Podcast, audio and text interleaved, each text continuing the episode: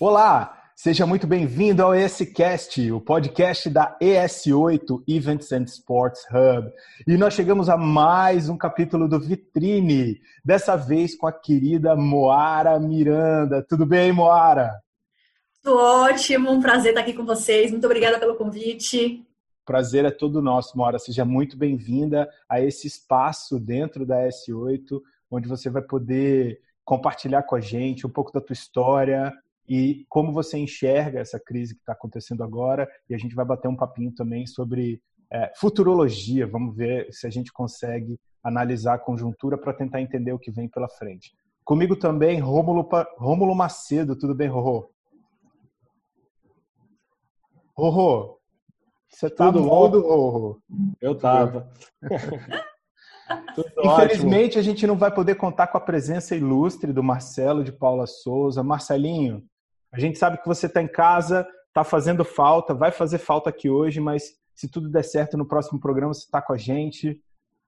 E é isso. Vamos começar? Mo, o, o, o espaço é seu, a casa é sua. Posso te chamar de Mo? Já estou com intimidade. Não, adorei, eu adoro a intimidade. Adoro. Então, tá bom. sim. Então tá bom. se, se tiver que fazer formalidade como a área, eu vou sair, não, não continuo no podcast.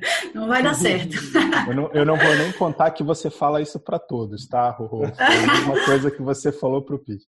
Mas, bom, a, a, o espaço é seu, a casa é sua, o ESCast é nosso, e conta pra gente e para quem está ouvindo a gente. Aliás, se você está ouvindo a gente, está gostando do ESCast, Acesse www.s8.com.br para assistir os primeiros episódios, tem muita coisa bacana por lá. Também estamos disponível em todos os agregadores, principais agregadores de podcast, os melhores, da sua preferência, Google Podcast, Spotify, podcast dentro do iTunes. E se você quiser assistir esse episódio e ver a gravação, tem também o canal da ES8 no YouTube. Fica à vontade. Fala pra gente, quem é Moara Miranda? Ó, essa foi Poxa, me senti, me senti muito importante agora. Vamos lá, eu vou tentar resumir a minha história. Eu falo muito, então eu vou tentar me controlar.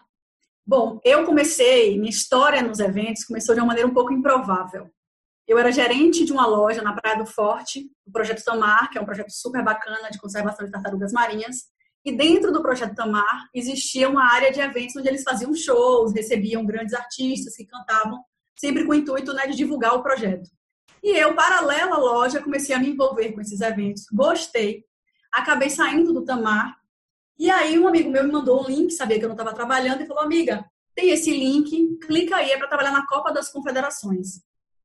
Aqui em Salvador foi sede da Copa do Mundo e a Copa das Confederações, como todo mundo sabe, é, um, é meio que um evento teste, né? Você faz um evento simulando uma grande Copa para ver se o estádio está pronto, se a equipe de operação está pronta para poder fazer receber esse grande evento e eu me inscrevi nesse link, não falava qual era a vaga, fui para uma seleção com documentos já.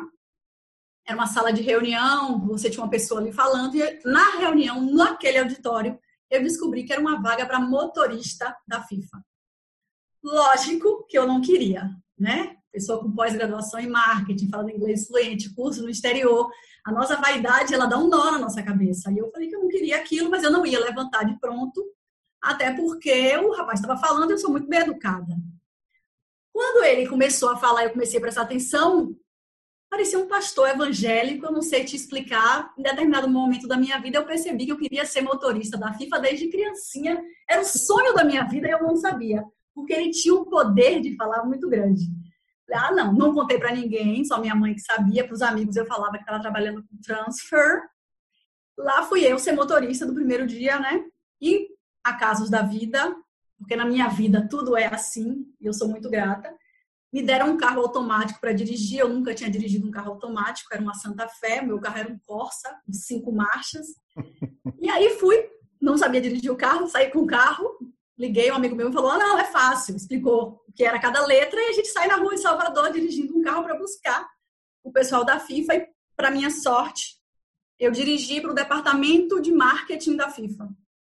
E aí a gente trocando conversas dentro do carro e nesse traslado até o estádio, é, o Frank, que é um grande amigo até hoje, ele me perguntou por que, que eu estava fora do estádio e não estava dentro do estádio. porque ele entendia que o meu perfil era de uma pessoa que podia operar e que eu tinha conhecimento, enfim, mesmo não tendo tido experiência com eventos. E aí, aconteceu a Copa das Confederações, a gente teve um, um, fato marcante aqui em Salvador, que no primeiro jogo da Copa das Confederações teve uma falha de comunicação na segurança e não tinha portão por onde a FIFA entrar. Um portão era para a polícia, outro portão era para qualquer outra coisa, não tinha o portão da FIFA. E como eu conheço gosto muito de conversar com as pessoas e valorizo muito o ser humano, eu não faço de distinção de cargo. Eu conhecia quase todos os seguranças, depois que todo mundo da FIFA tentou entrar naquele sol da Bahia, de 9 horas da manhã, eu pedi licença a eles e eu fui falar com os seguranças, expliquei para o segurança que aquilo era um evento internacional, que aquele estádio tinha sido construído para a FIFA, que eu dirigia para a FIFA e que não fazia nenhum sentido a FIFA não poder entrar no estádio por aquele portão. Segurança raciocinou, percebeu a importância do que eu estava falando para ele e permitiu que essa equipe entrasse. O chefe de segurança chegou na sequência, foi super grosso comigo, tudo bem, isso acontece, fechou o portão e proibiu. Então, a minha equipe, a equipe que eu, para quem eu dirigia, foi a única equipe da FIFA que conseguiu entrar no estádio. Todo o restante teve que dar uma volta de quase um quilômetro com o terno na mão, no sol da Bahia, para poder entrar no estádio. E eles chegaram suados, lógico. Então, a única equipe fresca era a equipe de marketing. Acabando a Copa das Confederações, o Frank me escreveu perguntando se eu tinha interesse realmente em concorrer para uma vaga para trabalhar dentro do estádio com ele, caso ele fosse selecionado para fazer Salvador também como venue. E eu falei que sim, mandei meu currículo para ele em inglês. Ele me respondeu que estava chatíssimo, que era um péssimo currículo, se ele poderia modificar o meu currículo. E lógico que eu deixei. Meu currículo foi enviado para o comitê, eu participei de todo o processo seletivo e a última etapa era fazer uma entrevista com Jane House, que é hoje meu chefe novamente. E, para minha sorte, o Jay estava dentro do carro no dia do acontecido do portão. E Já aí, quando ele me. quem era, né? É, não, quando a gente começou a conversar e ele falou, poxa, seu nome não me é estranho e tal, porque assim, a obra do metrô de Salvador durou 14 anos. E eles adoravam que eu contasse essa história para eles no carro. Era tipo a melhor piada para o suíço, era explicar que uma obra de um metrô tinha durado 14 anos. A do Rio, a do Rio durou quanto, Rorô? Será que ia ser interessante também? Eu acho que ainda não tá, não, é, eu não sei. Não, era muito engraçado. O Frank sempre dizia, ô oh, por favor, conte para eles a história do metrô de Salvador. Imagine um suíço, uma obra que dura 14 anos, gente. Não existe. Não Nunca, ainda mais uma obra de 6 quilômetros. Eu não estou falando de uma grande linha de metrô, tô falando de 6, eram 6 quilômetros na época.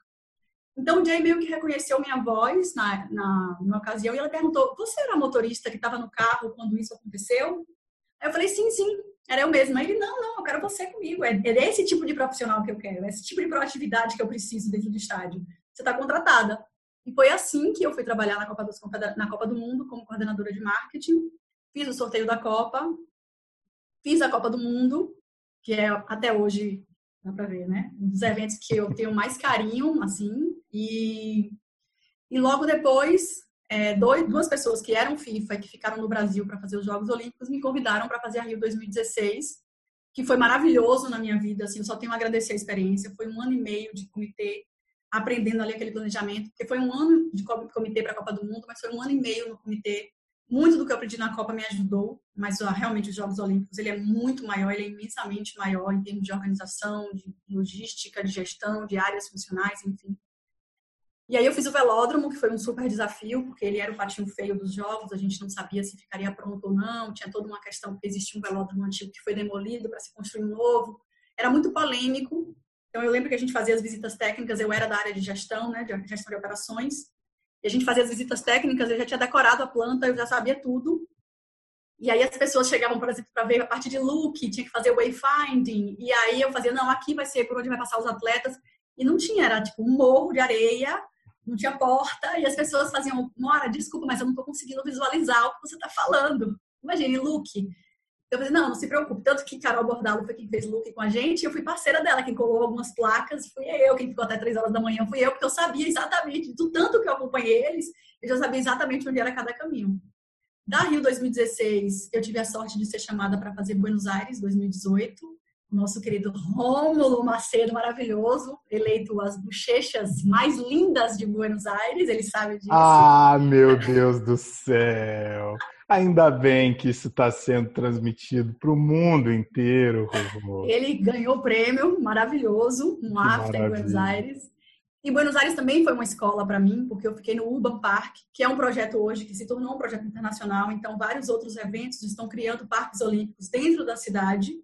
Você pega, por exemplo, no caso de Buenos Aires, foi dentro de Porto Madeiro, que é uma das áreas mais visitadas e mais caras de Buenos Aires, e foi construído um parque olímpico, com, inclusive com uma parede de escalada de 17 metros de altura, que tinha que entrar com uma grua de não sei quantas mil toneladas descer container em Porto Madeiro. Foi uma operação, eu estava com logística, então foi uma operação gigantesca que, que me deu muito prazer fazer, porque foi um desafio novo, era uma área nova, que era logística, e, e eu, já, eu vinha de VEM, e quando você faz venue manager, você acaba sendo venue manager sempre, porque você faz essa parte de alinhamento, então dificilmente uma pessoa que trabalha na área de venue management, ela vai conseguir se limitar só a uma área, ela acaba tendo que se envolver com todo mundo e pensar como outra área pensa.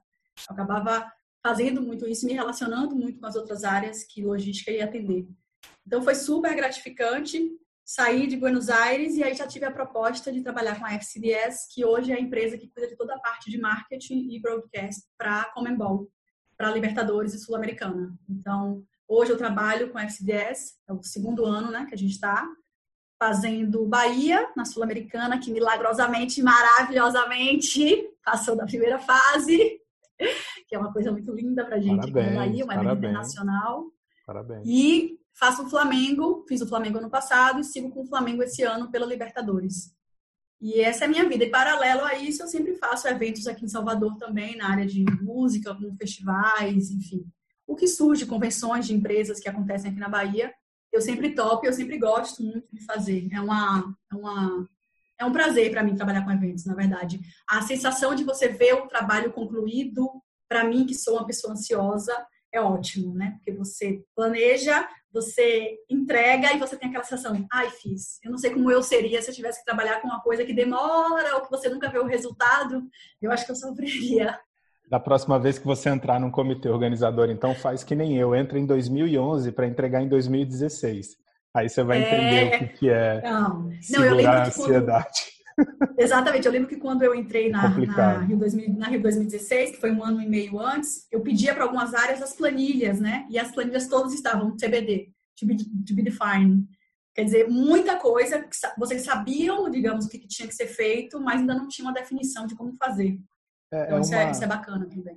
É uma, é uma, é uma. A gente costuma dizer que organizar evento não é ciência espacial, né? Não é colocar um foguete na, no, no espaço e definitivamente não é. Mas também não é uma, uma coisa tão simples. E uma das coisas mais interessantes em fazer, em entregar um evento da magnitude que for, pode uhum. falar de uma festa de aniversário para a organização de Jogos Olímpicos, é você equilibrar, é você ter consciência do tempo que você precisa é, mobilizar, seja uma estrutura, um serviço, um, um ativo qualquer, com o seu com o dinheiro necessário que você precisa gastar. Então você tem que economizar o máximo possível, mobilizar o mais cedo possível para não prejudicar. E essa equação, ela é quase que dinâmica. Não sei se você concorda comigo, mas a todo tempo os fatores que, que afetam essa equação que vai te dizer quando que você tem que fazer alguma coisa, eles mudam. Esses fatores Sim. mudam. Então, aquela data alvo, ela muda também. E aí você encontra algumas culturas que gostam de estabelecer aquela data e mudar aquela data conforme mudam-se as variáveis. E você tem os brasileiros que é melhor não estabelecer aquela data, deixa ela TBC e aí quando a gente tiver mais certeza a gente estabelece e cria é toda uma outra carga de, de expectativa em quem está organizando. Mas muito bacana a sua trajetória, é impressionante. E uma, uma, uma, curiosidade que surgiu de ouvir você contar um pouco da tua história, na verdade são duas. A primeira é uma pergunta que a gente faz para todo mundo. Eu vou fazer as duas e você responde na ordem que você preferir. Primeiro, qual desses eventos e qual, qual experiência, dentre tantas que você contou para a gente, foi a mais marcante? Para você pessoalmente e profissionalmente? E a segunda, como que trabalhar em tantas áreas diferentes te ajudou a chegar onde você está? O que, que você acha que você absorveu de mais significante de cada uma dessas experiências? Bom, para mim o evento mais marcante foi a Copa do Mundo. Primeiro porque eu amo futebol, eu sempre gostei de futebol. Eu até gravei um vídeo esses dias que eu postei no meu Instagram contando a história do meu aniversário de 15 anos, porque para uma menina, o aniversário de 15 anos é uma coisa muito importante e eu quebrei o meu pé uma semana antes jogando futebol. Então eu brinco que o futebol me dá hoje muitas alegrias, mas que me deu essa tristeza e esse trauma vencido na semana passada quando eu consegui postar o vídeo. A Copa ela foi muito mágica por essa razão que eu estou te falando. E ao mesmo tempo que quando eu voltei, morei em Londres uma época, e logo quando eu voltei, eu, eu, eu, soube do sorteio e eu soube que o Brasil ia ser sede. E eu dizia muito para mim que eu ia estar na Copa do Mundo, que eu ia fazer a Copa do Mundo. E eu verbalizava isso o tempo inteiro.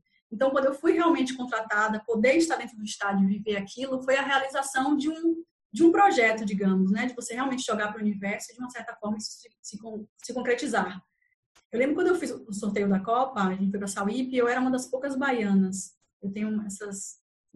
Me chateio um pouco, assim, isso de do povo nordestino não ser tão valorizado, é, da gente né, ser visto muitas vezes no mercado como alguém menos capaz. Mas eu não vou entrar nessa questão. Eu fui uma das poucas baianas é, a fazer o sorteio da Copa. E eu lembro que quando eu cheguei, teve uma reunião que era mais ou menos para umas 100 pessoas, com dois telões, uma mesa gigante em E cada área funcional falava um pouco do que eles estavam montando para poder fazer a entrega. E aquilo me marcou. Eu tinha naquele momento eu eu vi que eu estava vivendo algo que na minha faculdade de administração de empresas não era falado e que parecia um, a minha sensação era que eu estava fazendo um mestrado na área esportiva, na maneira como eles eram estavam se planejando para fazer um evento que ia acontecer depois de 15 dias. Eu fiquei 15 dias lá em Sauípe para fazer essa entrega, né, do sorteio. Então eu comecei a ver a oportunidade de aprender muito e ir além do que a faculdade tinha me ensinado, de poder ver o que é um planejamento de verdade. E hoje quando eu faço eventos menores, eu percebo que a gente ainda não tem culturalmente a questão de planejar. É bem isso que você falou. Então, a Copa do Mundo é, é o maior evento assim que, que eu fiz e que eu tenho muito prazer de fazer. E a segunda pergunta eu esqueci, porque eu fiquei muito emocionada falando da primeira, respondendo a primeira. Não tem problema nenhum. Pergunto de novo. Perdão. É, deixa eu só, antes de, te, antes de repetir a segunda pergunta, deixa eu só dizer uma coisa. Você se importa se a gente abordar esse tema sobre o profissional nordestino no mercado de trabalho? Eu vou adorar, porque eu falo muito com isso, eu brigo muito sobre isso, porque é, pode abordar, eu adoro. Eu Jogos acho, Olímpicos, por exemplo. Eu achei mais interessante até do que o que a gente ia debater, porque faz muito sentido diante do que a gente pretende conversar hoje. Vou uhum. contextualizar a maneira como eu enxerguei isso de forma semelhante.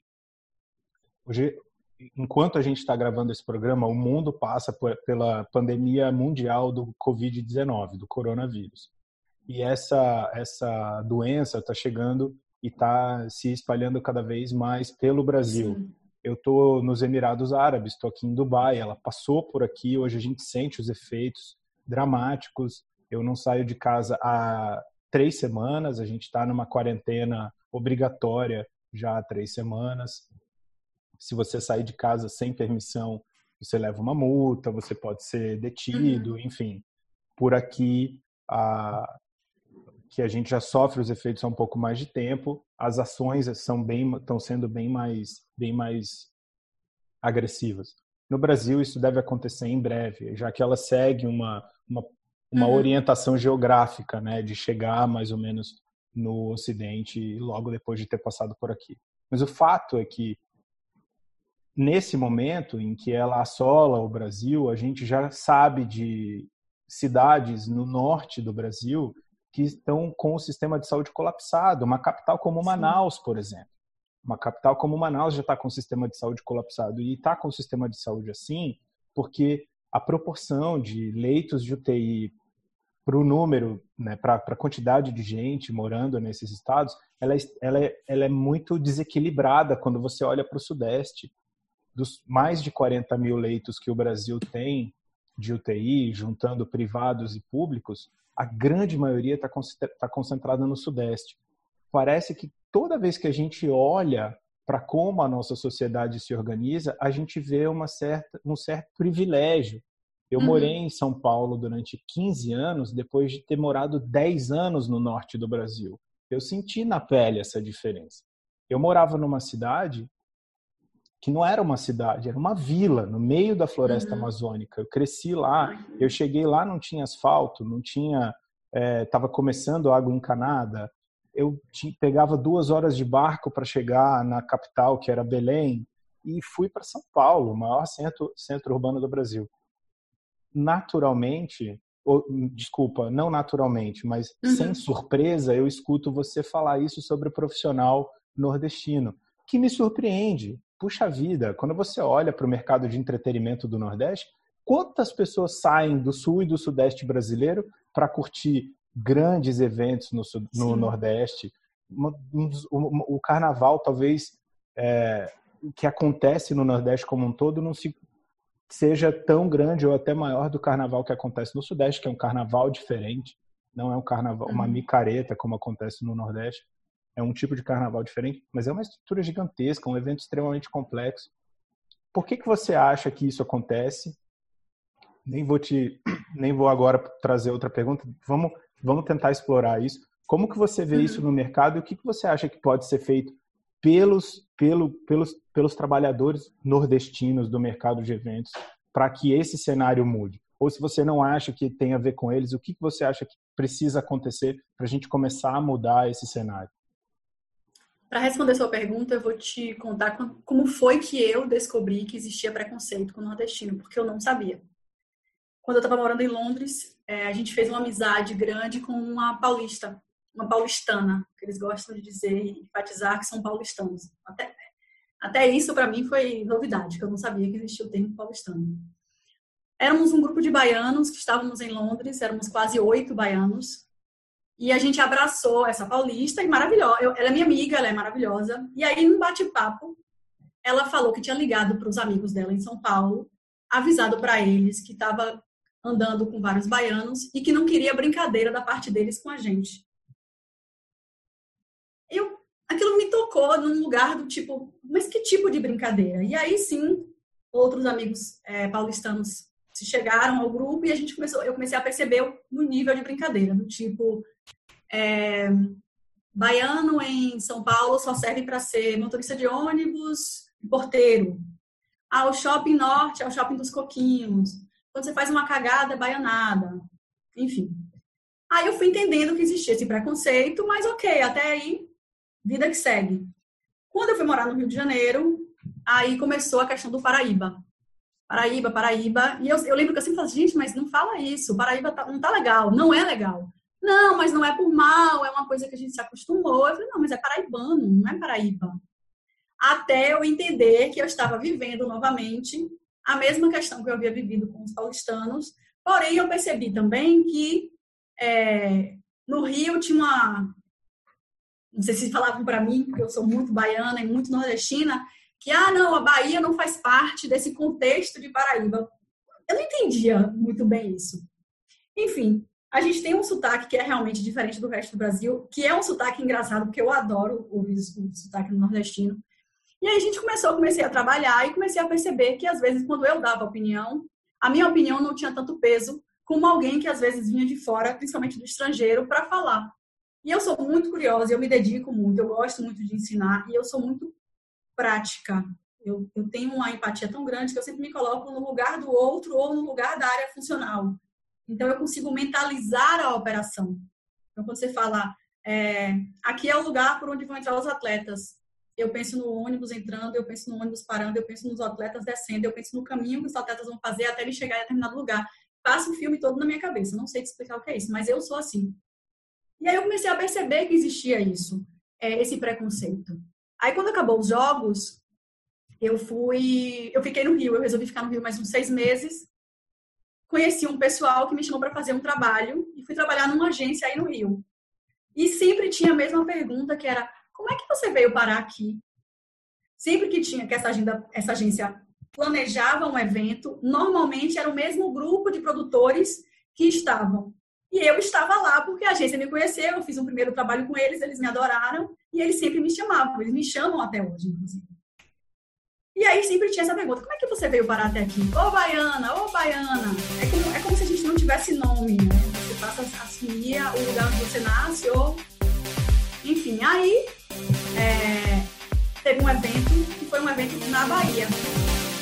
Eles vieram fazer uma convenção num hotel aqui no resort na Bahia, E a gente, quando fez a Copa do Mundo, é, Salvador foi eleita pela UOL como a melhor sede dos Jogos.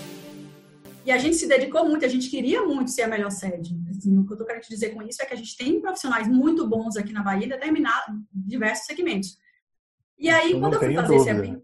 Não tenho dúvida. Né? Aí, quando eu fui fazer esse evento, é, eu fui como carioca, né? Então, ok, tranquilo. E chegou um momento, faltando uma semana para o evento, a menina perguntou: Mora, você tem profissionais para indicar? A gente precisa de três pessoas, quatro pessoas.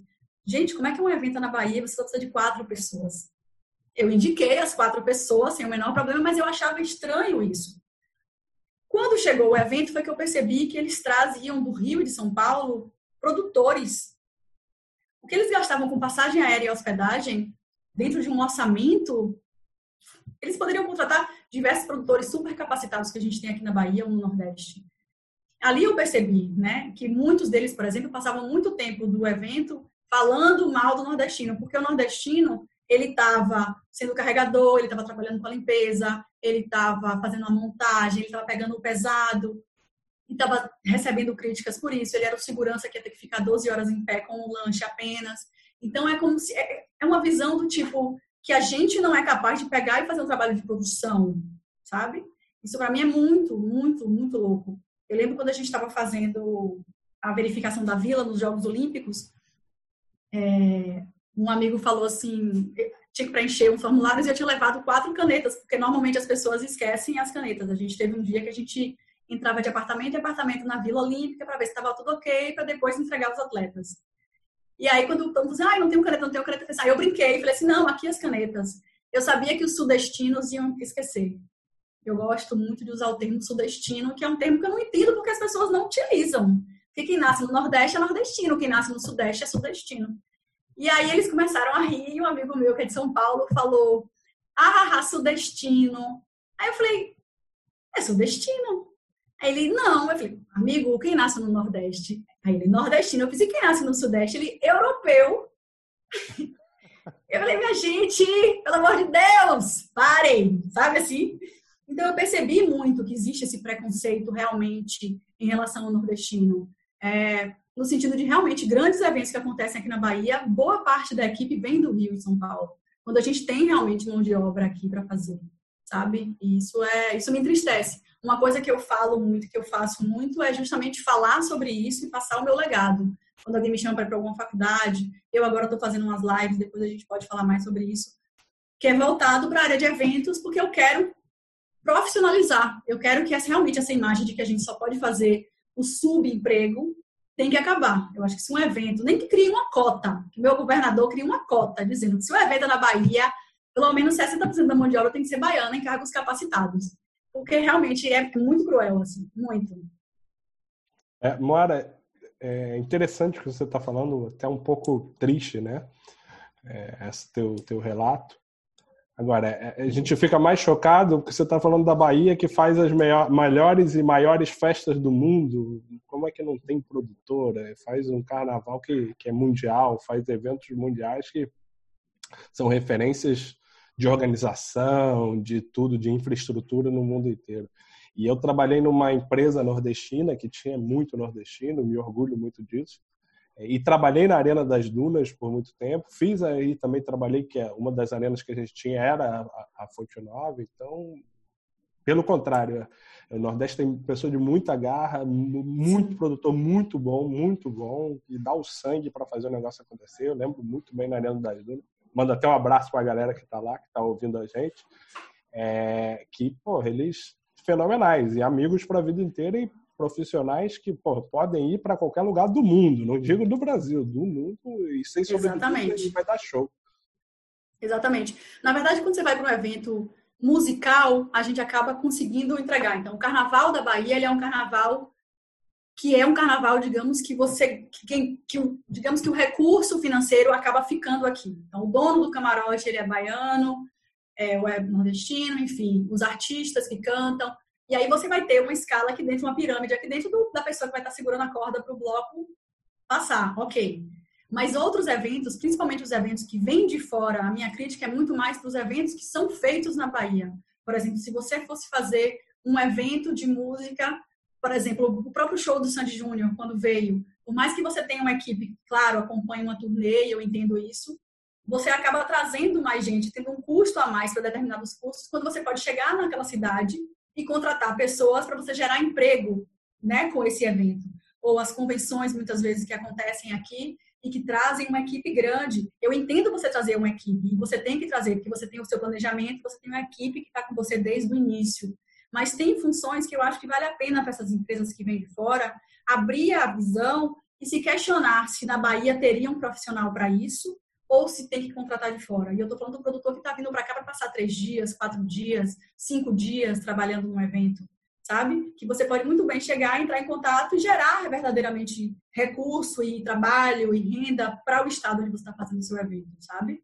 Quando é um evento musical daqui, aí sim, realmente, a gente tem know-how para isso. Eu só lamento que isso não chegue ao ponto de todos os profissionais que resolvem fazer um evento no Nordeste tenham consciência de que a gente pode fazer muito trabalho e tem muita mão de obra capacitada aqui. Você tem alguma ideia de você de como isso pode mudar? Mo, porque você comentou sobre a cota. Ela parece, ela parece é, irônica diante do que a gente vê acontecendo com as cotas raciais. Ah, essa é uma questão que está super estabelecida na sociedade brasileira. Uhum. Existem razões sólidas que, que justificam a existência das, das cotas. Você tem alguma ideia, ao, ao, ao, passa pela tua cabeça alguma reflexão sobre como isso pode acontecer? E eu vou apimentar um pouco mais a pergunta que eu estou uhum. te fazendo. Você está falando de uma relação de privilégio entre regiões, entre estados. Uhum. Dentro dos próprios estados acontece essa relação de privilégio. Sim com pessoas Sim. dos próprios estados. O mercado de eventos, e isso a gente falava na, no programa com o Pete, a gente pincelou esse assunto, falamos rapidamente, uhum. foi uma pena, mas o próprio mercado de eventos é assim. O Pete falava que depois do corona, o mercado, se a gente não se organizar, vai não só vai voltar a ser o que sempre foi, mas vai ficar pior.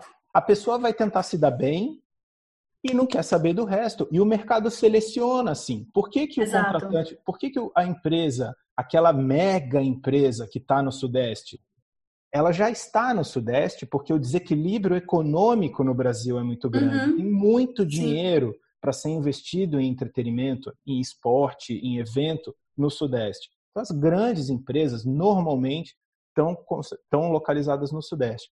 Cara pega um dinheiro, do Sudeste leva para o Norte ou para o Nordeste, ele naturalmente ele exerce aquilo que ele está acostumado a fazer. Uhum. Quer dizer, quem eu conheço, eu sei que entrega. Então eu vou levar a galera daqui. Sim. É menos risco. Na visão do contratante, talvez exista o risco de falar assim: eu economizo com o staff lá na Bahia, mas eu posso me prejudicar, porque eu não sei se o cara vai entregar, eu não conheço. Dentro pró das próprias micro-regiões já existe privilégio já existe esse tipo de preconceito, que aí ele não é mais é, entre regiões, mas é aquele preconceito, se o cara não me conhece, uhum. eu não uhum. vou trabalhar. Passa pela sua cabeça, você tem alguma proposta para isso, para isso, para que a gente possa fazer alguma coisa para isso mudar?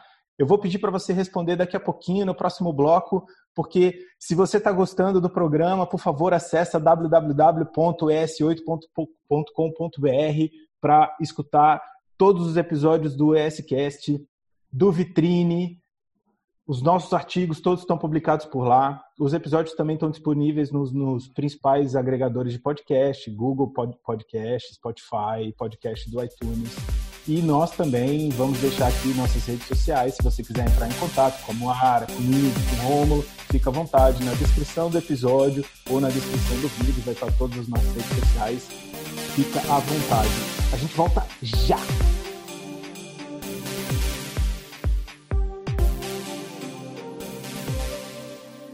De volta com o S-Cast no quadro vitrine de hoje com a Moara Miranda. Mo, deixei um desafio para você no, no último bloco. O que, que você tem para dizer para gente? O que, que passa pela tua cabeça sobre como mudar esse cenário que afeta não só a, a profissão entre estados, mas mesmo dentro das regiões.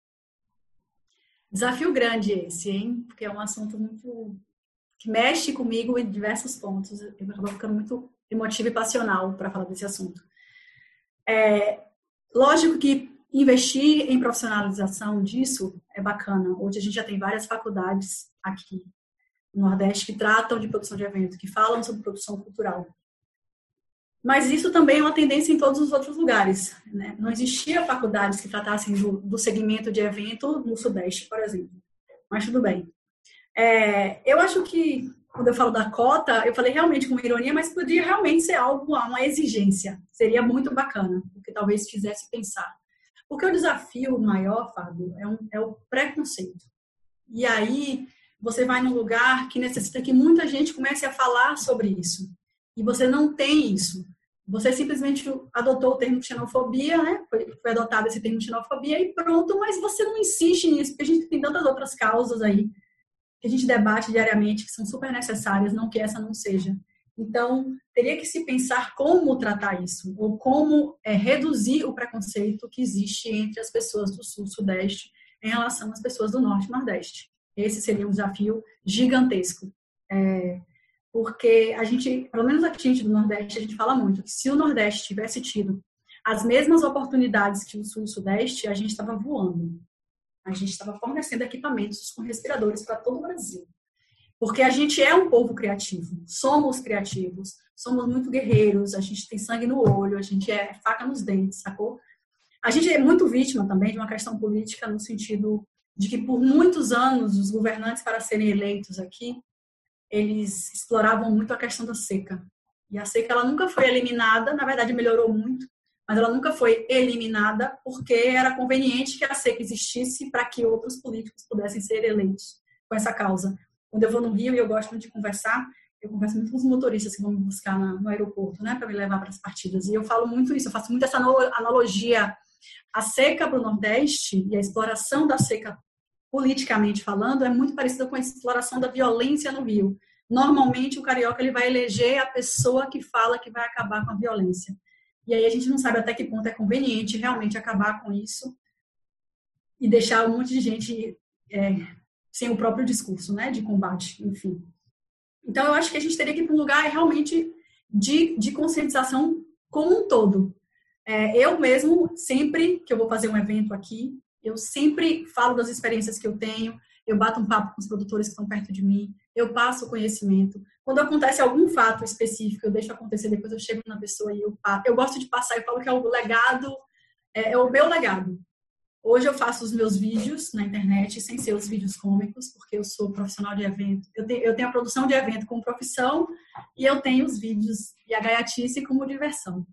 Mas eu faço, é terrível, uma tristeza. Romulo assiste, é péssimo. Mas a gente precisa, né, colocar para fora o nosso lado. É um povo muito divertido, é um povo muito piadista, é um povo muito engraçado. E isso não significa que não é um povo sério para trabalhar. São coisas diferentes que talvez também vale a pena ser discutido e debatido.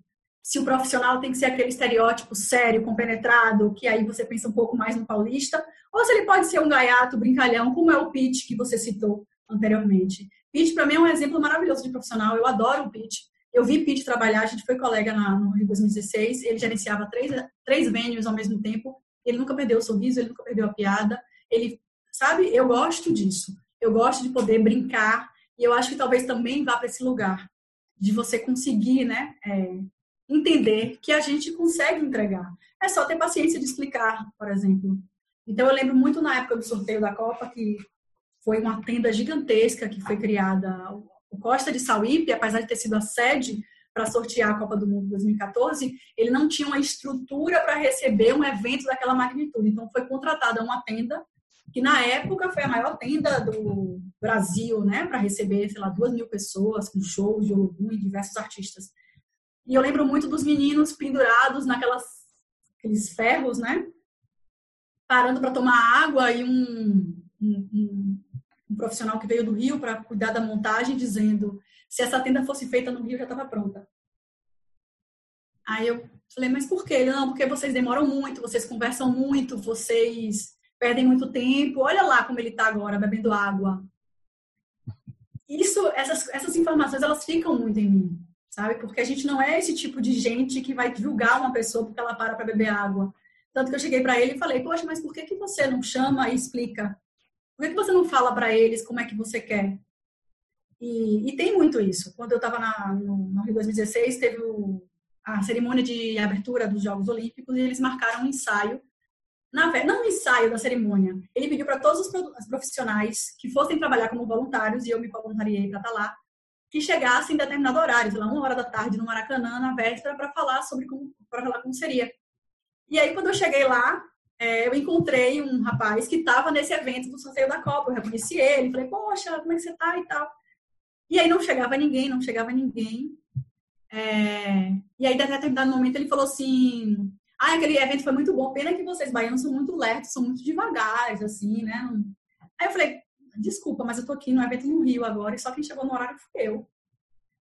Então é tão chato você ter que ter esse embate, ter que mostrar para a pessoa que não é uma questão de região, é uma questão de capacidade profissional de cada um. Eu posso ser um excelente profissional, eu posso ser um profissional melhor do que um paulista. Assim como pode ter um paulista que é um profissional melhor do que eu. E pode ter um rapaz lá em Manaus que é melhor do que eu, do que o paulista, do que o carioca. É você dar oportunidade realmente. É você não simplesmente rotular como é nordestino, é nortista e não ser sua última opção, sabe? Eu acho, não sei, eu teria que pensar muito sobre isso. Eu sempre, desde que eu voltei de Buenos Aires, eu tô com esse pensamento, porque eu fui só tinha eu e Duda, né? Que éramos nordestinos lá, trabalhando em Buenos Aires. E isso ficava muito em mim. Eu falei, poxa, a gente tem que trabalhar. Quando eu voltei, as pessoas que eu encontrava, e todo mundo falou, não, vamos junto, Moca, vamos pensar nisso. Vamos trabalhar. Tem, tem profissionais aqui que são geniais, de criação e tudo, e que se limita a ficar aqui. Porque você, quando vai fazer um super show, você não consegue pensar que essa pessoa pode fazer o seu, o seu cenário, por exemplo, sabe?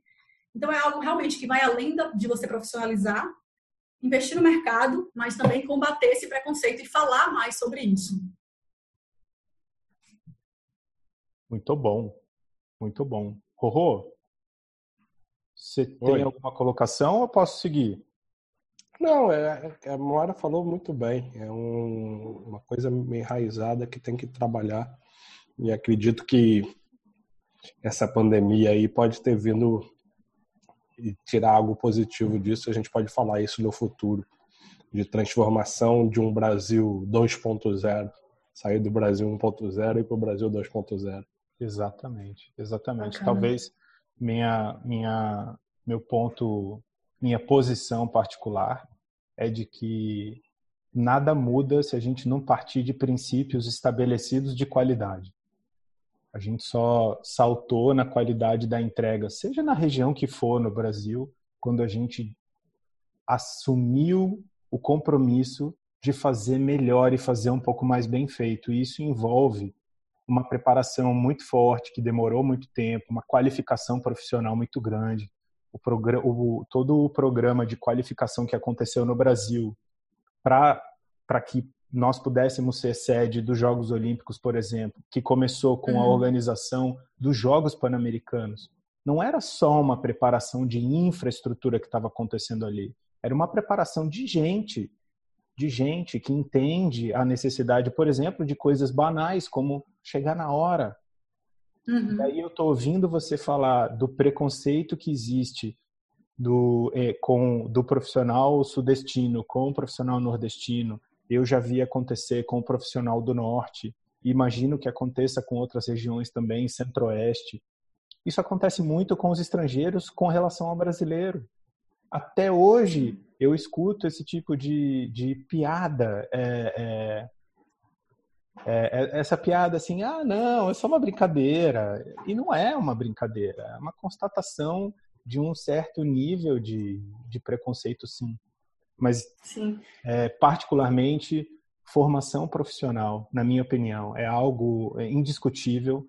Um profissional ruim não tem direito de cobrar a igualdade, porque ele não é bom. Então, ele tem direito, como todo ser humano tem direito de não ser, é, é, de não sofrer preconceito, né? De não ser alvo de preconceito só porque ele veio de determinado lugar ou porque ele tem determinada cor de pele. Isso eu concordo plenamente. Claro, isso não é, não está em discussão é. na verdade, né? Claro. Agora, se não é um bom profissional, se não tem formação, se ele não tem qualificação, é, eu acho que fica muito difícil da gente pensar em algum tipo de solução, da gente pensar em ações que combatam o preconceito. Né? E por isso eu, eu acho tão importante a gente pensa, olhar um pouco para esse lado e tentar estruturar. Um diagnóstico que eu fiz quando passei mais tempo no Brasil é, e visitei escolas, eu voltei à minha universidade para falar. Na época eu estava, perdão, no Rio 2016 e eu voltei para conversar com uma turma de bacharelados em esporte e educação física que estavam fazendo uma disciplina de administração esportiva. No interior de Minas Gerais, eu tive a oportunidade recentemente de conversar com alunos do curso de educação física na Federal de São João del Rei. Eu já cheguei a conversar com alunos na época que eu trabalhava com a cidade de São Paulo, preparando a cidade de São Paulo para ser sede da Copa do Mundo. Eu visitei a uhum. Universidade em Morumbi para falar sobre a aplicação de gerenciamento de projetos em mega eventos esportivos, que é uma das minhas áreas de, de formação. Fui também na, no curso de turismo do SENAC, porque turismo é uma área irmã quando a gente Sim. fala de organização de eventos. E em todos esses lugares, eu não tenho certeza que eu vi jovens preocupados com a sua própria formação. Eles estavam muito preocupados em, em ouvir de mim uma receita. Como é que eu faço para trabalhar Sim. nesse evento? Agora, se eu falasse para eles, estuda para caramba, se qualifica, vocês falam inglês? Ah, já começou a ficar muito difícil. Ah. Se a gente não tem um benchmark para atingir e a partir daí buscar melhorar, fica muito difícil é, entrar nesse tema. Esse tema tem o tema do preconceito entre regiões e mesmo é, dentro do mercado, dentro de uma mesma região, ele precisa ser debatido sempre. Eu concordo com você Sim. e quero estar do seu lado toda vez que você quiser falar sobre isso.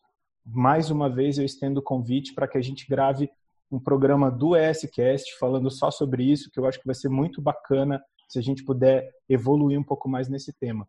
Particularmente, eu, gost, eu gostaria de toda vez que fosse buscar soluções partir desse denominador comum que é busca qualificação, busca se preparar, olha para o mercado de organização de evento não como se fosse uma oportunidade de participar de uma festa muito bacana, uhum. o que é a gente se diverte pacas. Muito. A gente é. se diverte bastante, mas se você não for um bom profissional, inclusive para saber a hora de se divertir, dificilmente você vai ser bem recebido e vai atrapalhar demais a gente que está tentando melhorar um pouco as condições de empregabilidade, de mudar um pouco esse cenário de preconceito, de achar que o rapaz que mora em João Pessoa, que é um paraibano, mas que é visto no Sudeste como um Paraíba, não tem a menor condição de organizar um evento em São Paulo ou no Rio de Janeiro, e não é verdade.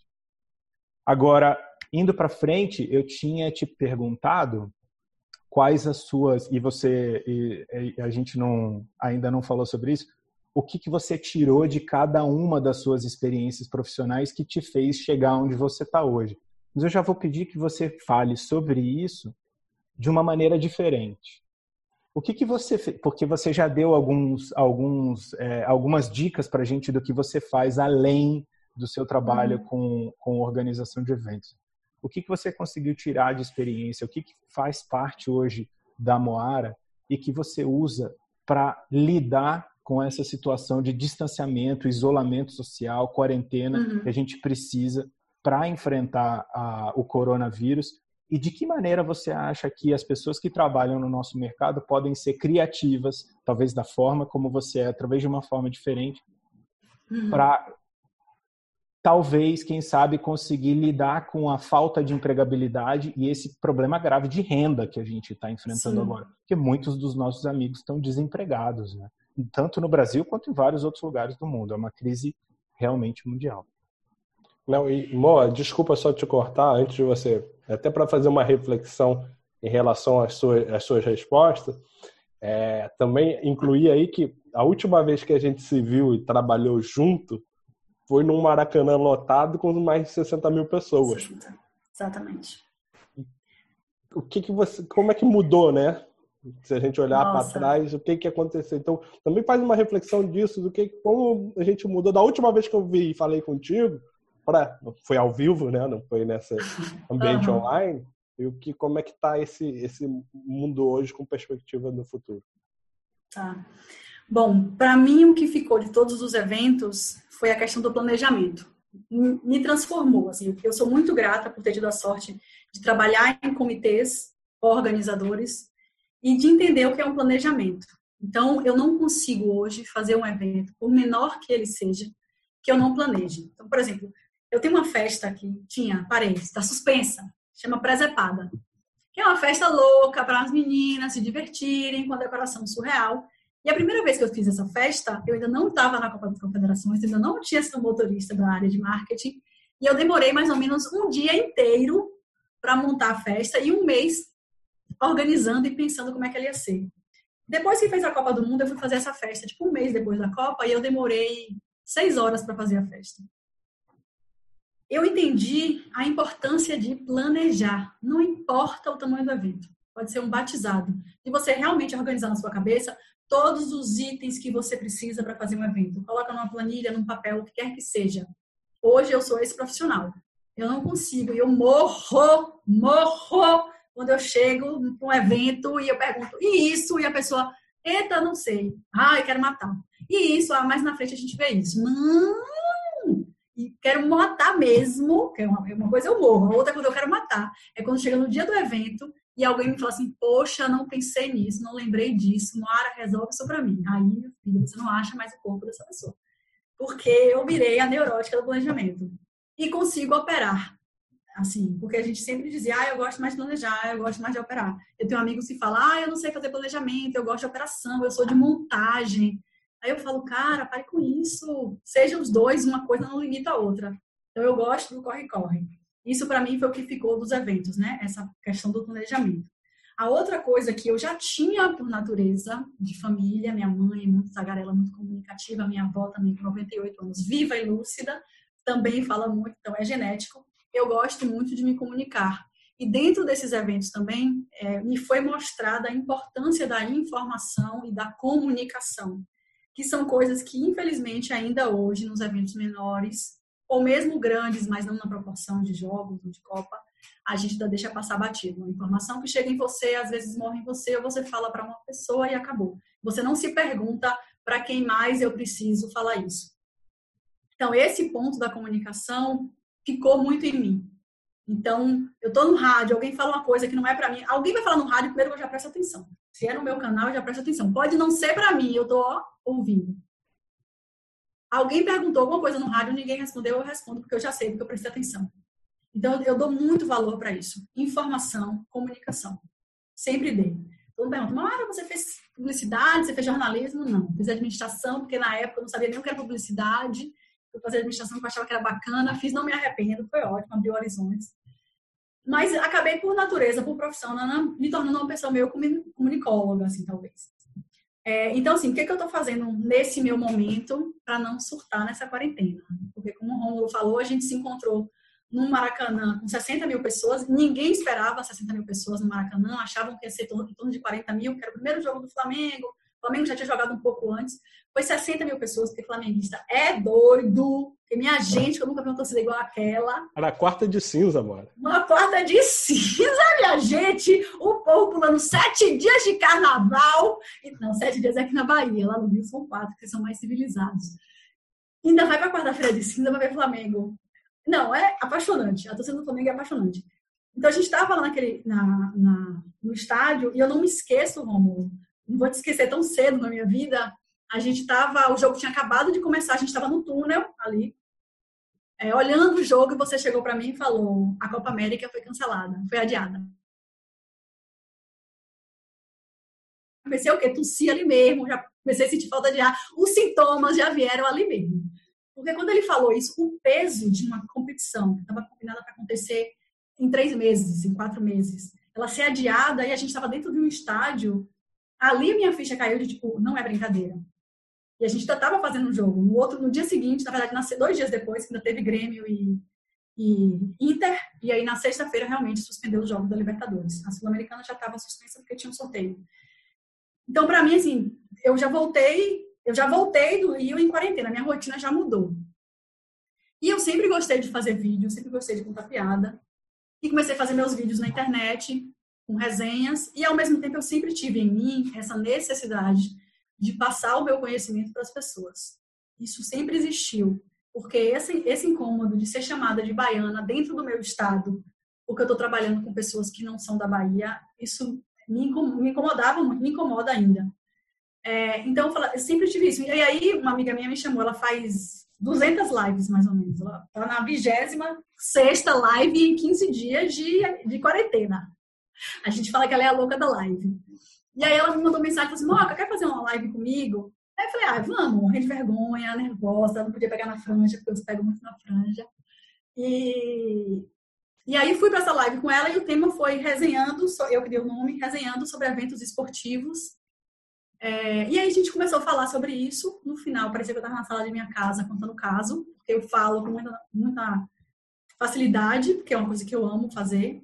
E aí alguns amigos começaram a mandar mensagem: Poxa, Moca, eu entrei na live, eu vi que você estava online, estava online, né?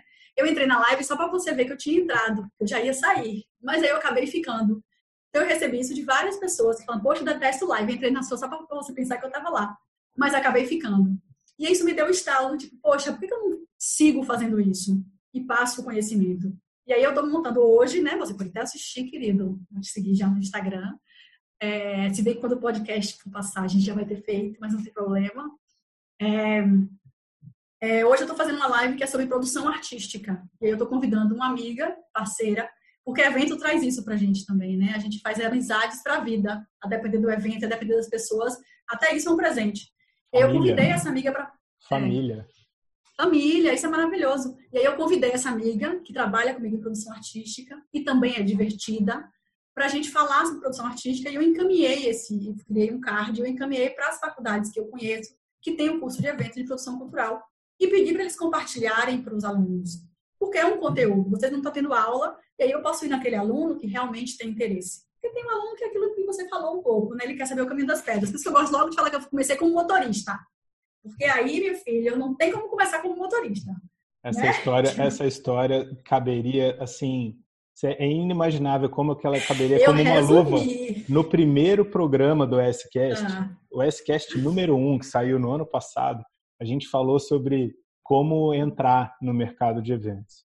Mas eu acho é, que a gente, eu... nenhum de nós três, nem eu, nem Rômulo, nem Marcelo, tivemos uma história tão inusitada quanto essa, que é, é uma coisa extremamente comum. Sim apesar de e ser eu... uma sorte danada, é super comum, é incrível. É, não, e assim, vou até voltar para esse assunto já que falou dessa história, porque eu resumi ela ao máximo. Quando me contrataram, aí vem o medo. Eu sou realmente capaz, eu consigo fazer essa entrega. Aí veio essa loucura, mas aí também me pediu tudo, todo o material que eles mandavam. Eu lia tudo, decorava tudo, eu sabia tudo, eu sabia o que era cada área. E você entra para trabalhar com um preconceito, e eu vou falar de um preconceito local, não é um preconceito regional porque a equipe que fez a Copa das Confederações, na sua grande maioria, eu amo vocês, eu não guardo mágoa, não. É, a equipe que fez a Copa das Confederações era quase, era basicamente a mesma que foi fazer a Copa do Mundo. E eu era a motorista da pessoa do marketing que entrou. Então eu tive que trabalhar duas vezes mais para eles entenderem que eu realmente era capaz. Que eu, que eu comecei como motorista porque foi o que me apareceu e que bom que a minha vaidade não me boicotou. Que bom que eu não permiti que o meu ego me cegasse a ponto de eu não aceitar começar como motorista. Olha tudo que eu vivi hoje, olha tudo que eu tenho aqui, o orgulho que eu tenho, o profissional que eu sou hoje, foi graças a isso. Então, às vezes, né, é tão, tão bacana. Enfim, aí hoje eu vou fazer, voltando, né, porque eu estou fazendo nesse momento de quarentena, eu estou fazendo umas lives profissionais, convidando profissionais para a gente falar de uma maneira leve sobre temas, porque eu preciso que as pessoas entendam que não é todo mundo que pode ser produtor, que não é simplesmente você chegar para trabalhar no dia do evento com sua camisa preta, ficar lá em pé e é isso. Que tem muita coisa para fazer. Eu mandei, inclusive, o card para uma amiga minha que tem uma agência de promotoras, recepcionistas, porque tem muita recepcionista que tem vontade de ser promotora, que tem vontade de trabalhar com produção e que às vezes tem um rótulo de ah, é aquela bonitinha que é recepcionista que não vai poder ser nada além disso. E não, e hoje eu conheço muitas meninas que trabalham com produção e que começaram como recepcionistas. Então, eu comecei a pedir para a galera mandar justamente para quem fica em catraca, para quem trabalha como promotor ali, só entregando alguma coisa, para entender que o mercado existe, que o evento é gigantesco. uma coisa que eu sempre faço quando eu vou trabalhar num evento é eu paro um minuto e eu tento entender quem é quem naquele evento. O que é cada área, quem é aquela pessoa, o que, cada um faz, o que, é mi, o meu papel, quais são as interfaces que eu tenho. E eu tenho certeza que tem um monte de profissional que não faz isso. Que chega no horário que combinou e vai embora no horário que termina. Sem nem ter processado a grandiosidade e a importância do papel dele ali, sabe?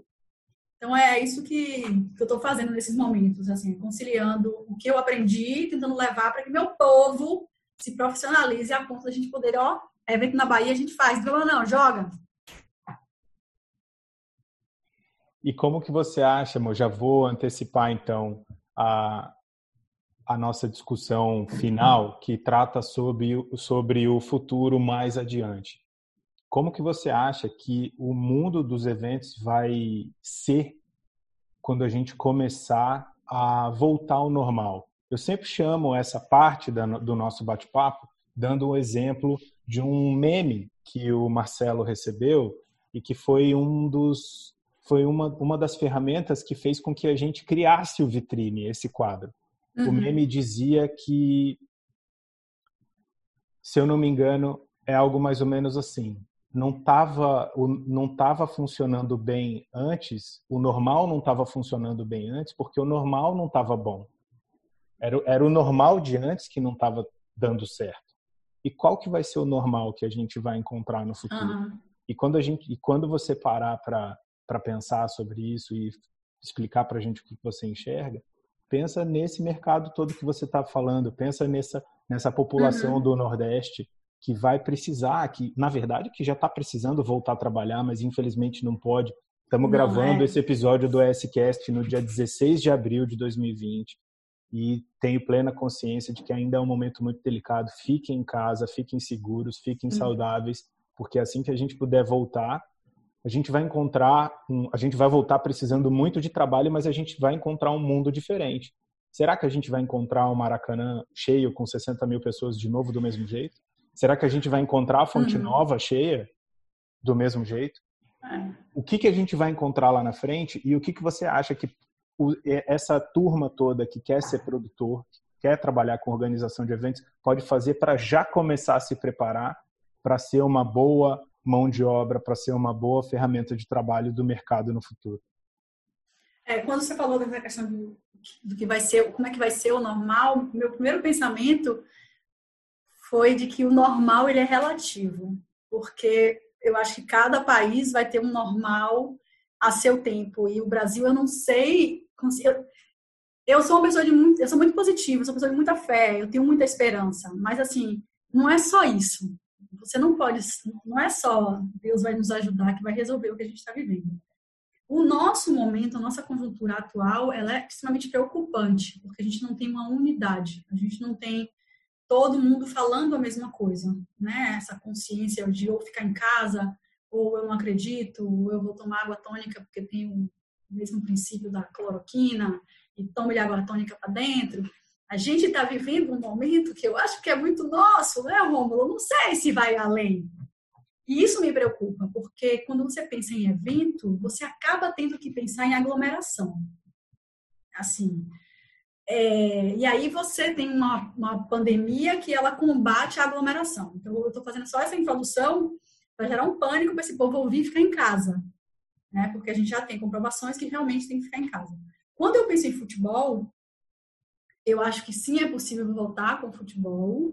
Talvez, não sei, posso estar jogando, posso estar sendo louca aqui, talvez julho, agosto, talvez, casa portão fechado. Eu não consigo imaginar o um Maracanã, porque assim, um Maracanã cheio, o Arena Fonte Nova cheia, porque a gente, a gente não conhece o vírus, né? A gente não sabe bem como é que ele realmente funciona. O que a gente tem de referência é a China, digamos assim. É o que eu costumo dizer, que minha referência é a China.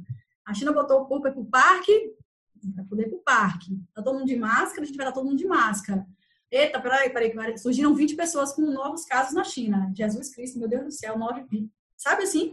É a única referência que eu tenho hoje, não tenho nenhuma outra. Se eu penso no Maracanã, com 60 mil pessoas, dessas 60 mil, tem mil contaminadas, é um, é um risco. Né? Então, assim, eu não consigo calcular. Eu brinquei na, na, última, na última live que eu fiz, eu brinquei que do jeito que baiano gosta de festa, é capaz de a gente fazer um carnaval fora de época para comemorar que o coronavírus foi embora. E aí, trio elétrico na rua, tudo, né? Milhões de pessoas, que a gente quer comemorar que o vírus foi embora. Vai ser a micareta do corona. Só que até isso você não consegue mensurar, sabe? Quando a pessoa fala, ah, talvez tenha que ser até 2021, ou a gente vai fazer uma aglomeração todo mundo de máscara, eu não consigo imaginar.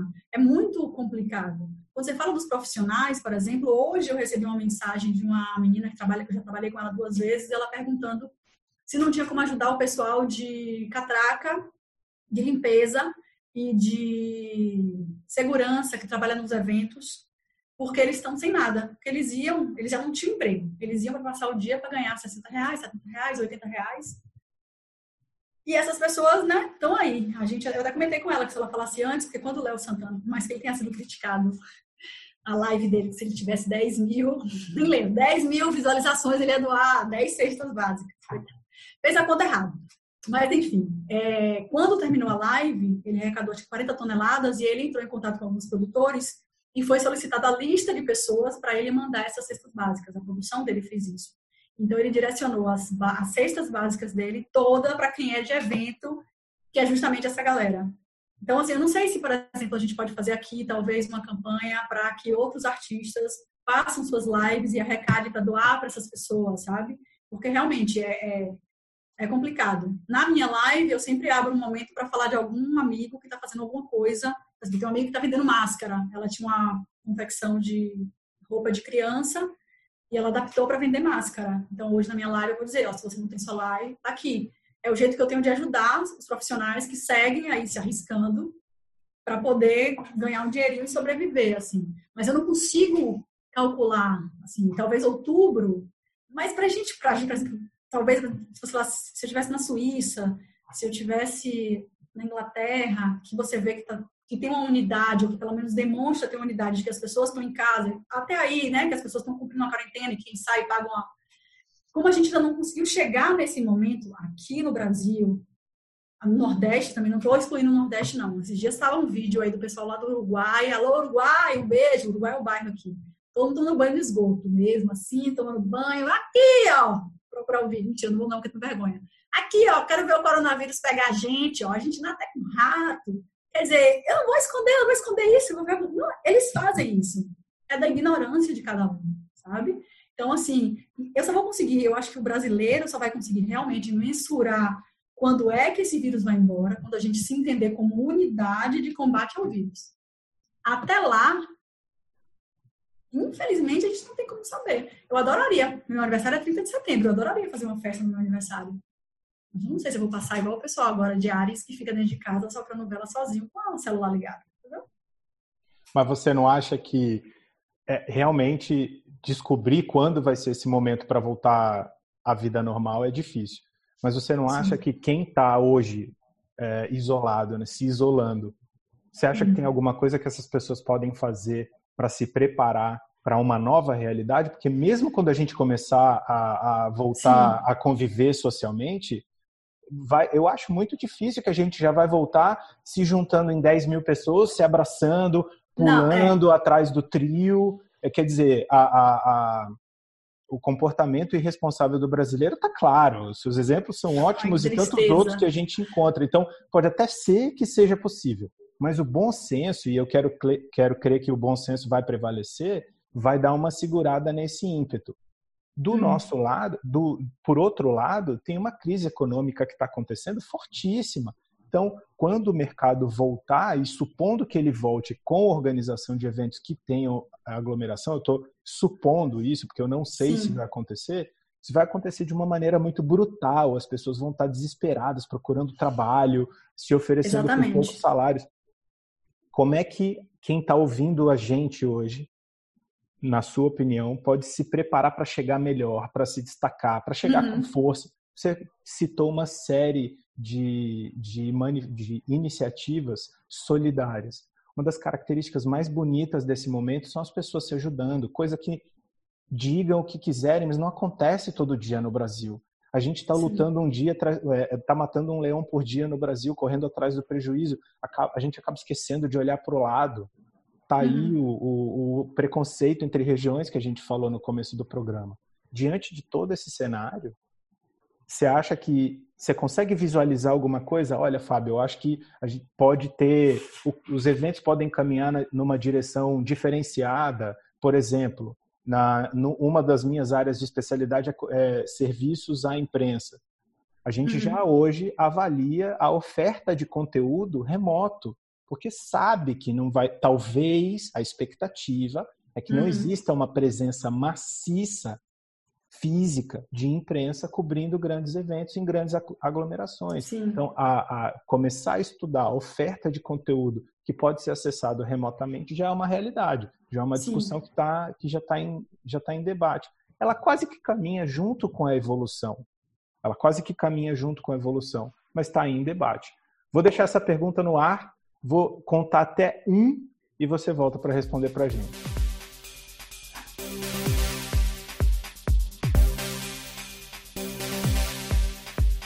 Você está gostando desse episódio do ESCast Vitrine com a Moara Miranda, não deixa de acessar www.s8.com.br para curtir os outros episódios do Vitrine, os episódios iniciais do ESCast e todo o material da S8. Você encontra o ESCast também nos grandes agregadores de podcast, Google Podcast, Spotify e podcast no iTunes e nos encontra em nossas redes sociais. Me corrija se eu estiver errado, Mo, mas o seu Instagram é o Mundo da Moca, arroba Mundo da Moca. Exatamente. Mundo o meu Instagram, maravilhoso. Mundo muito bacana. O meu Instagram é arroba Fábio Sanzio, S-A-N-Z-I-O. E o do Rorô é arroba, arroba Rômulo o Macedo. Fiquem à vontade. Exatamente. É com você, Mo. Pode dar continuidade na sua resposta sobre aquela pergunta capciosa? Capciosíssima, capciosíssima. Essa é a pergunta de um milhão de reais. O que é o que todo mundo está se perguntando também, né? O que pode ser feito nesse momento. Eu acho que, assim, principalmente se capacitar. Tem muito curso disponível, tem muita coisa online. É, eu mesmo estou fazendo um gerenciamento de projetos que eu resolvi fazer porque eu quis fazer. Estou estudando inglês já falava inglês resolvi estudar. Então, assim, quem tiver disponibilidade, eu acho que muita gente tem disponibilidade de tempo nesse momento, procure os cursos, tem vários FGV, enfim, tem várias outras instituições que abriram cursos, os cursos online são gratuitos, então vale a pena, sim, buscar conhecimento, isso é ótimo para qualquer área, e principalmente para a área de eventos. Uma coisa que você levantou, Fábio, que é a minha preocupação, é uma preocupação que eu tenho muito grande, que é essa questão de quando o mercado de eventos voltar, como é que vai estar sendo o que que vão estar oferecendo em termos de pagamento para essas pessoas todas. Né? A gente, eu já criticava muito isso, eu falo, é um termo super errado que eu uso, é meu, então assim, pelo amor de Deus, não briguem comigo, mas eu falo muito do mercado do axé, que é meu, gente, eu que inventei isso, pelo amor de Deus, tá? Que na minha concepção, o mercado do axé, ele vai do cordeiro que segura a corda para o cachê do artista e tem uma desigualdade muito grande, isso me incomoda muito. Mesmo em questão de, de, organizações também, quando o salário do diretor ele é muito maior do que o salário da pessoa que faz os serviços gerais, eu acho que tem que se pensar. Então é uma preocupação que eu tenho muito grande, porque a gente já vive isso, pelo menos aqui na Bahia, é, de você pagar salários muito baixos para determinado segmento e algumas pessoas querendo lucrar muito para poder tirar o prejuízo. Normalmente quem investe quer lucrar muito então, essa é uma preocupação que eu tenho também. Quando você levantou isso, eu falei, olha que ótimo que ele falou. Porque você vai ter uma oferta muito grande de gente desesperada, como você mesmo colocou. Ao mesmo tempo, os empresários do segmento também vão estar querendo compensar todo o prejuízo ou tudo que eles deixaram de ganhar durante esse processo. E aí você já gera um, um, um um fator de complicação, porque mesmo estando capacitado e preparado, você corre o risco de competir com uma pessoa que vai simplesmente aceitar ganhar 80 reais para ficar 14 horas ali fazendo um trabalho bacana. Eu acho que a gente vai ter esse momento também. Então, assim, lógico que eu acho que também pode se estabilizar, ou pode a gente, como unidade, também trabalhar. Eu sempre brinco que, que eu não entendo porque que produtor não tem sindicato que a gente tinha que fazer um sindicato só nosso, com as nossas peculiaridades, para a gente começar a exigir algumas coisas, que a gente, gente, pelo amor de Deus, todo evento que presta nesse país, olha a gente lá ralando, cadê de formalizar isso? Eu brinco, porque é verdade, a gente existe e ao mesmo tempo a gente não existe existe. Nesse, nesse exato momento, a gente não existe. É, pensando numa maneira, falando muito nessa questão de governo, de, né, de, de ações que estão sendo tomadas para ajudar, enfim, se você é MEI, ok, você pode até conseguir alguma coisa, mas se você não é, né, por exemplo, se você pensar um, um super produtor é, técnico, um diretor de palco, que é o nome no Brasil, que, sei lá, faz festivais gigantescos, mas ainda assim, que ganha muito bem, nesse momento, o que é desse diretor de palco? Porque ele não existe. Ganha muito bem, Digamos, é né? relativo, hein? Ganha não, muito é, bem falo, se você estiver eu... comparando com a média salarial do brasileiro. Mas se você comparar é, com a média das grandes fortunas que existem no Brasil. Não, gente, grande, eu não sei nem o que, eu não sei nem o que é uma grande fortuna, minha gente. Eu não tenho nem ideia do que é isso.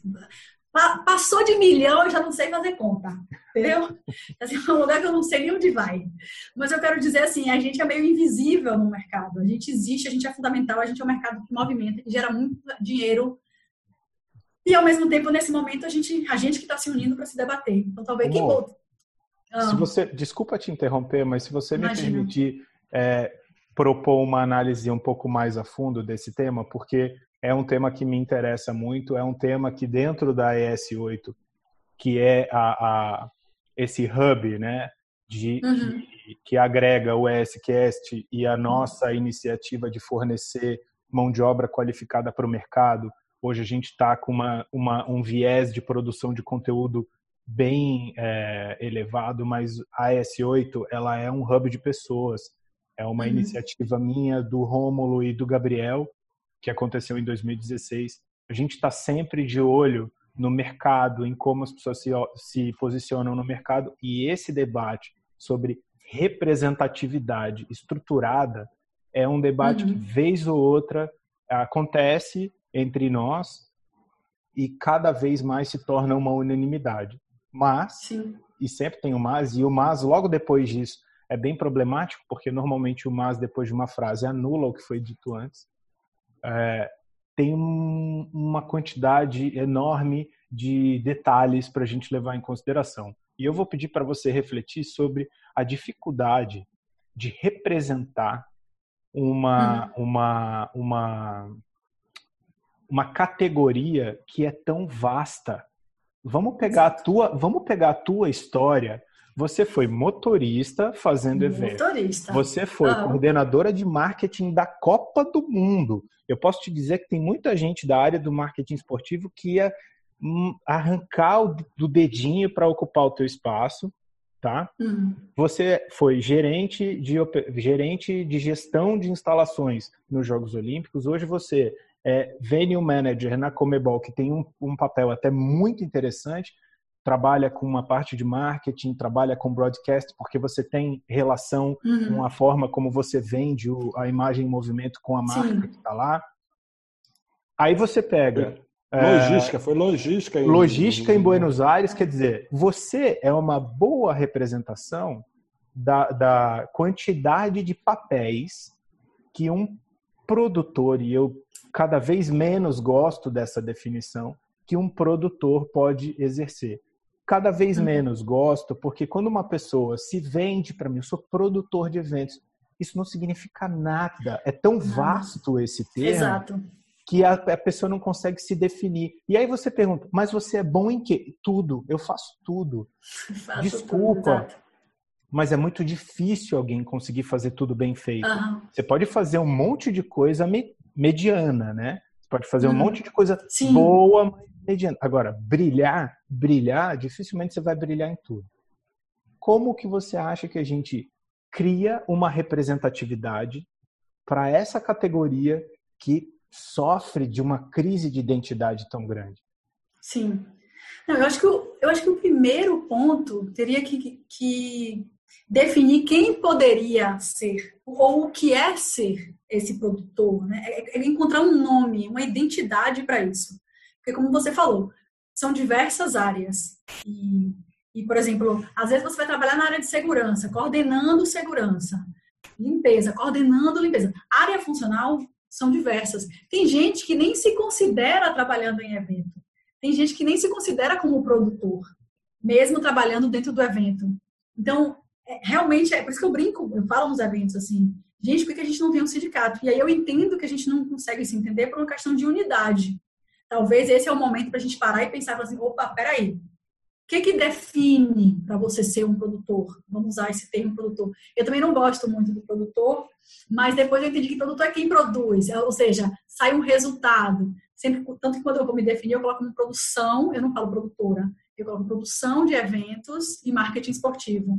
Justamente para não me limitar a essa visão do produtor camisa preta, o rádio pendurado aqui, fumando cigarro, dependendo do lugar que é, porque tem essa, o estereótipo, né, do produtor. Tem. Ah, eu fiz, tá por fora. Um dia gente grava só para fazer estereótipo.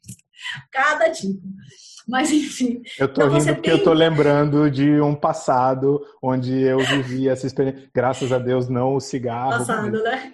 É. Mas é aquela Mas o, a camisa do... preta e o rádio, todo mundo. Ah, de, defini... eu quase, eu quase iniciei, eu quase comecei o episódio de hoje, até por conhecer a história da Mara. Eu quase comecei o episódio de hoje dizendo assim: bote a sua camisa preta, sua calça jeans, amarre a cartucheira na perna e vamos pro episódio. Exatamente. Óculos Não, eu tava arrumando, eu tava arrumando meu guarda-roupa esses dias e a pilha de camisa preta é isso aqui, ó é enorme, só de camisa preta. Fala, gente, ó. Mas enfim, então assim, essa questão de se unir, eu acho que é um mercado. Ai, eu posso estar errando no que eu vou falar, mas que as pessoas ainda. Aqui é o momento. Querem, não, não, não é, se... Vamos colocar a ideia para que depois a gente possa refinar. É, para se, é, se debater, né? Ninguém está falando assim nenhuma verdade não. ou é a verdade não, absoluta, né? Mas eu acho que é um evento onde as pessoas ainda buscam muito tirar vantagem sabe assim? Então, assim, ainda tem essa filosofia do que eu quero muito, eu vou ganhar em cima de você, eu vou te indicar, mas você tem que me dar um valor. Então, isso torna um pouco complicado para mim você ter uma unidade, sabe? Assim, por exemplo, eu tomo um susto quando eu descubro que eu pago X por, por uma, um, uma pessoa que vai fazer a limpeza e eu descubro que essa pessoa vai receber metade disso que eu paguei. Isso me mata, Assim, para mim isso é uma exploração, sabe? Mesma coisa para segurança, que são essas áreas mais assim. Então eu não sei como fazer uma, essa questão da unidade do sindicato, porque assim, vai entrar empresa ou a gente vai fazer o sindicato só para quem é pessoa física. E aí a empresa é a pessoa responsável, sabe assim? A gente vai obrigar que toda empresa para fazer um evento, mesmo que seja de um dia, dois dias, que crie um contrato com essas pessoas, porque tem isso, você vai fazer um evento, às vezes é um evento grande, você vai sair da sua casa. Se você sofrer um acidente no caminho, ou nasceu, ninguém vai se responsabilizar por isso. Porque você não assinou um contrato, você não tem vínculo nenhum. Às vezes você não sabe nem quem é que está te contratando, às vezes você não sabe nem qual é o evento. Então, eu acho que é realmente um assunto para se discutir, já estamos discutindo desde 2016, mas é um assunto talvez para começar mesmo a, a, provocar essa discussão. Né? Porque, por exemplo, tem um evento que eu faço aqui na Bahia, é um evento, a Agência do Rio, é uma empresa gigantesca, e todo mundo faz, ela faz contrato com todo mundo que está ali. Você tem um contrato, para mim é uma coisa maravilhosa. E eu tive a sorte de trabalhar nessa agência, e aí você vê a seriedade e a preocupação. Ou, pra, por exemplo, a própria por favor, Hã? termine. Conclui o seu raciocínio, desculpa. Ou a própria, por exemplo, quando eu faço uma viagem para fazer um jogo do Flamengo, eu tenho assistência viagem. Isso é, isso é lindo, poderia não ter, sabe assim? Então, mostra que tem uma seriedade. Então, talvez o passo seja a gente começar a exigir isso das empresas, para daí pensar realmente Não, em então algo deixa, que. Deixa eu tentar Desculpa. contrapor o que você está falando, uhum. só para a gente ampliar o debate. Claro. Talvez seja papel do, do contratado, né, dos profissionais, exigir. Uhum. É, eu temo que vai ser quem começar vai sofrer quem começar vai ser vai não vai conseguir ter tanto espaço. É, eu dizia hoje numa das minhas reuniões aqui que o ser humano ele é razoavelmente avesso a mudanças, né? Então as, as mudanças, inclusive nesse cenário, devem gerar um desconforto gigantesco e se a gente olhar, uma das, das reflexões que eu ia propor, se a gente olhar para o passado, quando outras categorias profissionais se manifestaram no sentido de se organizar para lutar por melhores direitos, elas passaram por, por momentos bem difíceis. Há que, que existir uma vontade que vá uhum. além do conforto. me surpreende que no cenário hoje do mercado de organização de eventos no Brasil, a gente já, já se vive numa situação tão miserável, a grande maioria, como você estava falando dos pagamentos, tem empresas que há 10 anos atrás, quando eu fazia evento em São Paulo, pagava um posto de trabalho de limpeza, pagava por um posto de trabalho de, de limpeza 140 reais e o agente que realizava a limpeza recebia o lanche. O pagamento era o lanche. É triste. E aí eu te pergunto, qual é o papel do organizador do evento Exatamente. nessa cadeia produtiva? Nós tivemos o exemplo no Rio, um exemplo recente de gestão e governança moderna, onde todo o material que foi utilizado, que foi adquirido pelo comitê organizador do Rio em 2016, tinha na sua cadeia produtiva é, critérios de sustentabilidade mundialmente reconhecidos. Se na linha, lá no início da linha de produção Sim. de determinada mesa que era fabricada de madeira, não houvesse a comprovação de que aquela madeira ou era madeira de reflorestamento, ou era uma madeira que vinha de uma fonte onde a empresa tinha uma política de reflorestamento depois, ela não adquiria e ela assumia Sim. o custo dessa política de preservação ambiental. Qual o papel dos, dos organizadores hoje que você enxerga e projeta para o futuro também no, no, em tentar mitigar um pouco dessa situação? Claro. Deixa até, aproveitando a pergunta do Fábio, vou botar só um, um a mais. É, a gente tem visto e tem lido muita coisa e vendo que o consumidor pós-pandemia é, vai se posicionar muito em favor das empresas e das marcas que estão fazendo coisas em prol da sociedade, em prol, da, em prol da, do combate ao vírus. E a gente está sentindo isso como seres humanos, que a gente está ganhando é, simpatia por marca XYZ, porque está vendo que elas de fato estão usando de uma maneira positiva e não de oportunismo. É, você acha que isso vai chegar no evento? Você acredita que isso vai chegar nos artistas e a gente já vê os artistas com live, ou seja, com ações uhum. já fazendo? E, e, de alguma maneira vai chegar nos produtores, nas grandes produtoras principalmente? Não, isso era o meu sonho, assim, era o que eu, eu queria que acontecesse, mas exatamente, isso tem que partir de uma exigência nossa para com eles. Senão, eles vão estar sempre nessa postura, que é o que eu estava falando da cultura do axé, que é você ter uma, uma desigualdade de valores. Por exemplo, vou dar um exemplo aqui, eu não estava presente, a gente em evento a gente conversa muito, e aí foi contada uma história que eu adorei. O, Nord, o, o São João aqui no Nordeste é, uma, é um evento fantástico, assim. Né? Muita gente não sabe, mas 30 dias, quase de festa e com atrações gigantes é uma loucura. Assim, é, é um carnaval em junho mesmo. Tem Nordeste inteiro viaja, escolhe a cidade, enfim, uma loucura. E tem, as, e tem aquelas festas que são festas assim muito fortes e conhecidas e famosas. Você tem que ir para essa festa, enfim. E aí um amigo meu que estava na produção desse evento, ele viu que sozinho ele não ia conseguir entregar e ele chegou para o dono do evento, né? Vamos chamar assim, produtor master, o produtor executivo do evento, falou assim, cara, eu não consigo fazer sozinho, eu preciso chamar alguém para me ajudar. A pessoa que eu tenho para indicar é essa. Ah, não, então oferece isso para essa pessoa. Ele diz, não, para esse valor essa pessoa não vem. Ele, ah, não, então não, então você vai fazer sozinho. E aí, nessa discussão acalorada, que se tornou, ele falou assim, poxa, você não pode, você não pode pedir para baixar o... Usa logo a questão do orçamento, né? Você monta um orçamento. Não, se eu for contratar essa pessoa, se eu for fazer isso, se eu for alguma melhoria que às vezes é solicitada, ah, não, mas isso vai ultrapassar o valor do orçamento. E aí, esse meu amigo, ele colocou, eu achei muito bacana que ele foi, não tem como reduzir o cachê do artista. E aí, a gente, aí, por que eu estou trazendo isso? Porque a gente vai para um lugar que a nossa discussão, na verdade, ela vai além.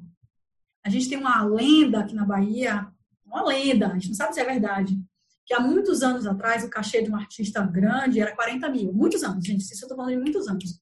Era em torno de 40 mil para fazer um show. E na época tinha uma banda de axé aqui que era muito famosa e o prefeito de uma cidade interior queria essa banda. Ele queria essa banda. E essa banda não queria tocar. Só que você não pode chegar para um prefeito e falar, ah, não, não vou tocar. E aí, isso é lenda, gente. Eu não tenho fatos, não tenho como provar, por isso que eu não estou falando nem nome de nenhuma atração. E aí o, o, o prefeito, né? A prefeitura, já enfim. Escutei, então, já escutei essa lenda. Já ótimo, essa lenda. ótimo. E aí, a prefe... depois a gente conta para Fábio, pelo WhatsApp. E aí, o produtor da a prefeitura entrou em contato com a produção da banda e a banda falou: cobra 300 mil. Porque ele sabia que se cobrasse 300 mil, o prefeito não ia ter como pagar. E o prefeito pagou.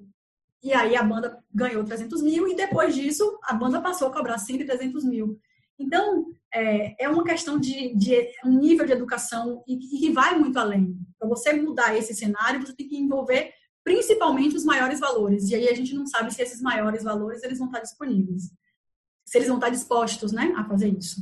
E aí a outra coisa, por exemplo, quando você vai instalar um ISO numa empresa, né, uma gestão de qualidade, você começa a ter que destrinchar e essa gestão de qualidade ela é empurrada para todos os funcionários e ela vai empurrada para os fornecedores. E aí vai nesse ponto que você tocou, por exemplo, em relação à pessoa de limpeza. É, vai do, da pessoa que está fazendo a gestão executiva ou de, de orçamento exigir que aquele valor mínimo para aquela pessoa seja tanto. Porque você chega, na, você paga 80 reais para essa pessoa. Um exemplo que eu gosto muito, uma área que, que me corta o coração é a de carregadores. Para mim, as pessoas, você vê muito, muita, muita muita crítica em relação aos meninos que usam a mochila para fazer entrega para é, essas páginas né, de delivery, de comida, enfim, que é trabalho escravo. E aí tem muita gente, ah, eu trabalho escravo porque eles. Eu não estou dizendo que, esse, que isso não é trabalho escravo, mas para mim, na minha concepção, o carregador é o trabalho escravo, na minha visibilidade, assim, na minha visão. E que ninguém nem sabe que existe. Ninguém sabe, ninguém nunca pensou quem é que vai aquela grade e coloca ali para você não pegar até o, até o artista que está no palco. Você não pensa nem quem é aquela pessoa que muitas vezes não usa empilhadeira. É um homem, são dois homens que carregam coisas super pesadas para fazer esse movimento e que ganham muito pouco. Eu tenho, inclusive, um amigo que ele tem essa empresa, ele, tem, ele é a pessoa que fornece carregador. Você fornece carregador, é um produto carregador, sabe assim? É, é muito, é muito louco essa discussão, né? Assim, tanto que a, eu indiquei ele para ele indicar os funcionários dele, que aí eu não sei também se são funcionários realmente, ou se é a pessoa que liga e fala, traz seu primo, né? Você não sabe, você, sabe, você, não, você não tem conhecimento em relação. Infelizmente, Mo, eu já trabalhei com carregadores que eram moradores de rua, tá? É. Em São Paulo. Então, assim, é, é super complicado. E é uma área que está no seu evento, que é fundamental. E aí vem vigilância sanitária, e a vigilância sanitária não quer que ninguém coma dentro do evento, e eu vou dar comida para essa pessoa como, essa pessoa não pode comer uma quentinha. Então, assim, realmente é gigantesco, assim, quando a gente fala de unidade. Por exemplo, a pessoa que fornece o carregador, ele entraria para esse sindicato, o sindicato seria só dos produtores, mas quem são os produtores, sabe? Então, é realmente uma discussão muito boa, que eu acho que vale a pena a gente pensar junto porque somos fundamentais no mercado, geramos diversos empregos diretos e indiretos, movimentamos muito dinheiro, mas, no entanto, nesses momentos a gente percebe que a gente é invisível. É nesse momento que você percebe que você é invisível de uma certa forma, né? Tá todo mundo em casa, desesperado, sem saber como é que isso vai voltar. Moara, é, pelo que eu entendi e do que você está falando, essa falta de representatividade ou regulamentação, ou seja lá o que for, dificulta até num plano de ajuda futura, Sim. não? E... Não, e não só... Além disso, aí eu vou além também, que é uma outra coisa. Se você ou a, ou a representatividade, a representatividade ela vai, ser, ela vai ser levantada junta, ou você se prejudica sozinha no mercado, que vai um pouco daquilo que o Flávio falou. A pessoa que for tentar fazer, ela vai ser criticada. O produtor que for tentar fazer, ele vai ser criticado. Ele pode ser substituído é, ele não vai ser mais chamado. Então isso tudo gera uma insegurança, né? Porque você não tem, você não tem a quem recorrer quando isso tudo acontece. Então é, é, é bem delicado mesmo, assim, é uma linha muito tênue. É, a minha recomendação seria hoje uh, que as pessoas olhassem para trás, olhem para o passado, dá uma, dá uma estudada na história. Uh, de novo, os movimentos representativos de categorias profissionais, uh, eles só tiveram algum efeito na mudança de uma realidade é. quando foram organizados de maneira sistemática, porque só quando um grupo se organiza para representar um desejo de mudança, você tem força para mudar. Sim. Você não vai conseguir mudar. Você estava falando que o carregador é escravo. O brasileiro é escravo. O brasileiro é, vive uma situação de escravidão. E nem percebe, né? E, muitos nem percebem. E nem percebe, acha que ganhar um salário de 5 mil reais está ótimo. Ué, Obviamente, ele está muito melhor do, meu, do que uma grande parcela da sociedade que vive numa, numa pobreza de, de chocar. Isso é. ficou tão sistematizado no nosso dia a dia que a gente se dessensibilizou para a pobreza, para a dificuldade. É, a, gente, a gente se acostumou a se nivelar por baixo. Ao invés Exatamente. de querer alcançar, né, e ter essa ambição, é, você se nivela por baixo. Você, é, é uma frase que muito brasileiro fala, assim, que é tipo, ah, mas tem gente pior. Né? Tem, a gente, é. Eu ouço muito isso, ah, mas tem gente que está pior do que eu. Aí, peraí, mas não é, não é isso, né? mas todos nós juntos poderíamos estar melhores. Não tem como Sim. a gente melhorar, não, não faz sentido eu melhorar só a minha realidade e deixar a realidade de quem está ao meu lado tão ruim ou pior. E essa, mas essa essa constatação e talvez o primeiro passo seja um trabalho de conscientização nessa direção. Essa constatação de que a gente precisa trabalhar juntos é o primeiro passo e talvez o passo mais difícil. É muito difícil para quem não tem. É engraçado. Eu ia dizer uma coisa, mas eu acho que eu não ia ser preciso. A, eu, a quantidade, a generosidade de maneira mais pura que eu já vi na vida veio de pessoas que tinham muito pouco para oferecer. Mas, mas quando a gente fala de lutar por direitos, que é o que a gente está fazendo aqui agora, a expectativa de sofrer retaliação e de passar por necessidade faz com que as pessoas abandonem o, o, o a unidade. Na Sim. verdade, nem sequer quer discutir. Acha que é uma perda de tempo acha que o Brasil está fadado a um destino sombrio, e aí eu não falo nem por causa de corona, antes mesmo do corona eu já, já, já recebi esse tipo de feedback. Não, não adianta. Mais ou menos assim, vou cuidar do meu, porque eu garanto o meu, cuido dos meus, e aí, poxa, se der, dou uma força, te indico, tento arrumar um trabalho para você. Não é isso que a gente está. Eu acho que não é isso que a gente está vendo. Uma coisa que o Rômulo falou, que acendeu a minha, as, todas as luzes possíveis, foi a nossa desorganização atrapalha até a nossa capacidade de lutar por, por, por ajuda nesse momento. Como a gente não tem uma identidade, como a gente não tem uma cara, alguém que queira ajudar a nossa categoria não sabe como fazer. Não sabe. Aí a, é. cada um ajuda de um jeito diferente mas não necessariamente isso chega sistematicamente a todo mundo. Ora, a gente está vendo o nosso governo federal com uma dificuldade enorme de fazer chegar uma quantidade mínima de dinheiro na população que mais precisa. Né? E, e se, se, essa população mal tem identidade, porque para quem está lá em cima dando dinheiro, eu não acredito que ela tenha cara. Ela tem para gente que está vendo a necessidade. Quem claro. eu não tenho certeza se tem cara. Imagina a gente. Né? É, é, uma, é, uma, é uma comparação quase infeliz, mas eu acho que ilustra bem o que eu quero dizer. Não estou querendo dizer que a gente passa a mesma necessidade de quem hoje precisa de não, 600 reais mas... para comer, mas a gente precisa de identidade. A gente precisa Exato. que quando a gente diga o que faz, as pessoas reconheçam o nosso papel. E a gente precisa que quando a gente diga que uma coisa está errada e precisa mudar, a gente tenha a voz para se posicionar. Só que essa voz de um, só o Fábio falando não adianta. Exatamente. Só a Moara falando vai fazer pouquíssimo efeito, muito mais do que eu, mas pouco efeito. Acho que se a gente começa a se estruturar e aproveita esse momento, olha só que bacana. A gente tem um momento de conversar, a gente tem tempo de parar, não existe mais a desculpa da falta de tempo, não existe mais a desculpa da fiquei preso no trânsito, demorou muito para eu sair do trabalho, chegar em casa e conversar com você. Agora a gente não tem mais talvez aí tem, esteja uma das, uma das possibilidades que a gente tem de fazer algo agora para enfrentar o futuro que está lá logo adiante, esse novo e normal. Fábio, e Fábio, ainda digo mais, a gente tem a possibilidade de pegar quem está no topo dessa cadeia produtiva, que são os artistas. Que, ele, que a gente está no momento que todo mundo tem que se posicionar de alguma maneira. Então está no momento que a gente pode chamar, ei, fulano de tal, você que está aqui no topo da cadeia, vem também com a gente, vem elaborar essa, essa questão, vem criar essa unidade junto com a gente. Não sei como, vamos fazer um achatamento do, dos ganhos, não sei o que, mas O achatamento, artistas, eu não sei se o achatamento, né? eu não sei se o achatamento é necessário. Eu não, eu não tenho hoje eu não tenho a ambição de chegar num artista e dizer, olha, reduz.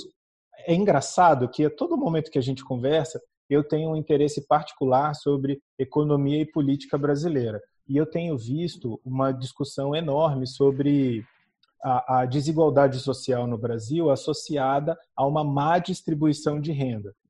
É, o que significa que tem muita gente que ganha muito dinheiro por determinadas maneiras, não vou me alongar nisso agora, até porque a gente já está chegando Sim. no final do programa, e uma quantidade, a gente tem um pouquinho de gente que ganha muito dinheiro e um mundão de brasileiros que não ganham nada. Sim. Oi, Nina. Essa desigualdade uh, parece essa desigualdade tchau, tchau. parece acontecer aqui no nosso mercado também. Na verdade, deve ser só mais um reflexo de como a gente se estrutura como sociedade. Talvez, talvez, Rômulo, agora é, pensando dessa forma, faça sentido. Por que, que um artista ganha 300 mil reais no mesmo evento em que um cordeiro ganha 40 reais e o lanche para trabalhar 14 horas? Essa Exatamente. distribuição da verba do evento ela é muito parecida com a distribuição da renda que hoje não existe no Brasil talvez seja só o reflexo de um problema sintomático da sociedade. Mas os países que hoje eu venho estudando e que, na sua história, lidaram com o problema de concentração de renda, eles não fizeram isso é, com a população parada esperando uhum. isso acontecer. E também não precisa de violência, nem violência física, nem violência no discurso, não é isso é, é, precisa disso que a gente está fazendo agora. É uma das razões primordiais da existência, da criação e do surgimento do Vitrine, para que a gente pudesse ter esse tipo de conversa, chegar nesse tipo de conclusão, discutir outras ideias. Mas essa talvez seja uma ideia, eu acho que já ficou claro que é, é muito alinhada com a minha linha de pensamento, de que a gente precisa se organizar. Sim. A gente precisa olhar, dar, dar o braço para o outro para fazer um, um para fazer um, para que a gente consiga fazer acontecer um tipo de debate estruturado, único. A palavra unidade, que você disse algumas vezes, eu anotei aqui. É uma temática que precisa continuar nos nossos discursos. Sim. Sim, é verdade. Eu acredito nisso. Então, se um grupo se levanta, eu acho que muita gente adere, sabe? Assim, porque é uma necessidade que a gente existe e é uma área que é super importante, não, é, não passa despercebido. Mas, pelo menos falando de Brasil, nesse momento é super complicado. Eu, eu particularmente, não escutei o ministro de Turismo falando absolutamente nada direcionado para a gente. Na verdade, não vi nenhum governante falando nada direcionado a isso.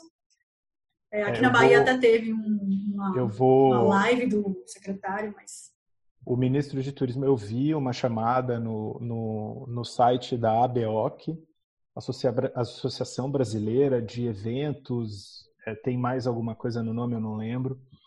É, o ministro do Turismo fez uma live com a presidente da ABOC e, e alguns outros participantes.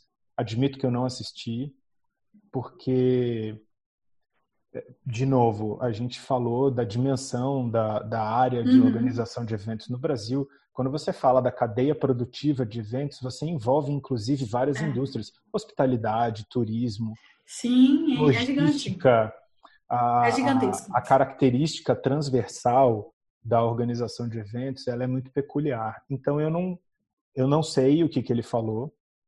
Eu sei que há uma uma uma intenção forte de trabalhar de maneira institucional o ministério e as empresas que organizam eventos, inclusive são é, tem na sua grande maioria são associadas à ABOC, mas a gente está falando de PJ, pessoa jurídica. Eu estou preocupado com a pessoa física. Pessoa física. Eu estou preocupado aí, com a Moara Miranda, um informal, né? Maravilhosa. Moara Miranda com essa franja, né? Assim, informal, na verdade... Muitos deles informal, né, Moara Miranda? Tem muita é, gente que não tem nem... Eu ainda sou formalizadinha, bonitinha, tenho meu CNPJ, mas quantos não tem? E assim, uhum. lógico, foi aquilo que você colocou também, colocou muito bem. A gente não quer, a gente não quer fazer uma comparação com as pessoas que, gente, não, não tem o que comer. Mas, ao mesmo tempo, todo mundo tem um valor que recebe mensal, que está acostumado a receber mensal, e tem um custo disso, né? Você tem um custo para se manter. Você tem um aluguel, muitas vezes, você tem, sei lá, uma escola do filho. Então você tem os seus custos, o que não tira o seu mérito de querer exigir. Porque da maneira que às vezes é colocado, e que eu já percebi em algumas, em algumas discussões, é, tem pessoas que estão sem, é, sem força para exigir algo, porque sabem, e aí eu volto àquela história da gente se nivelar por baixo, que existem pessoas que estão piores. E assim, e estão prontas pessoas... para aceitar menos, né? Exato. Então, assim, eu acho que é, todo mundo nesse momento precisa ser ajudado.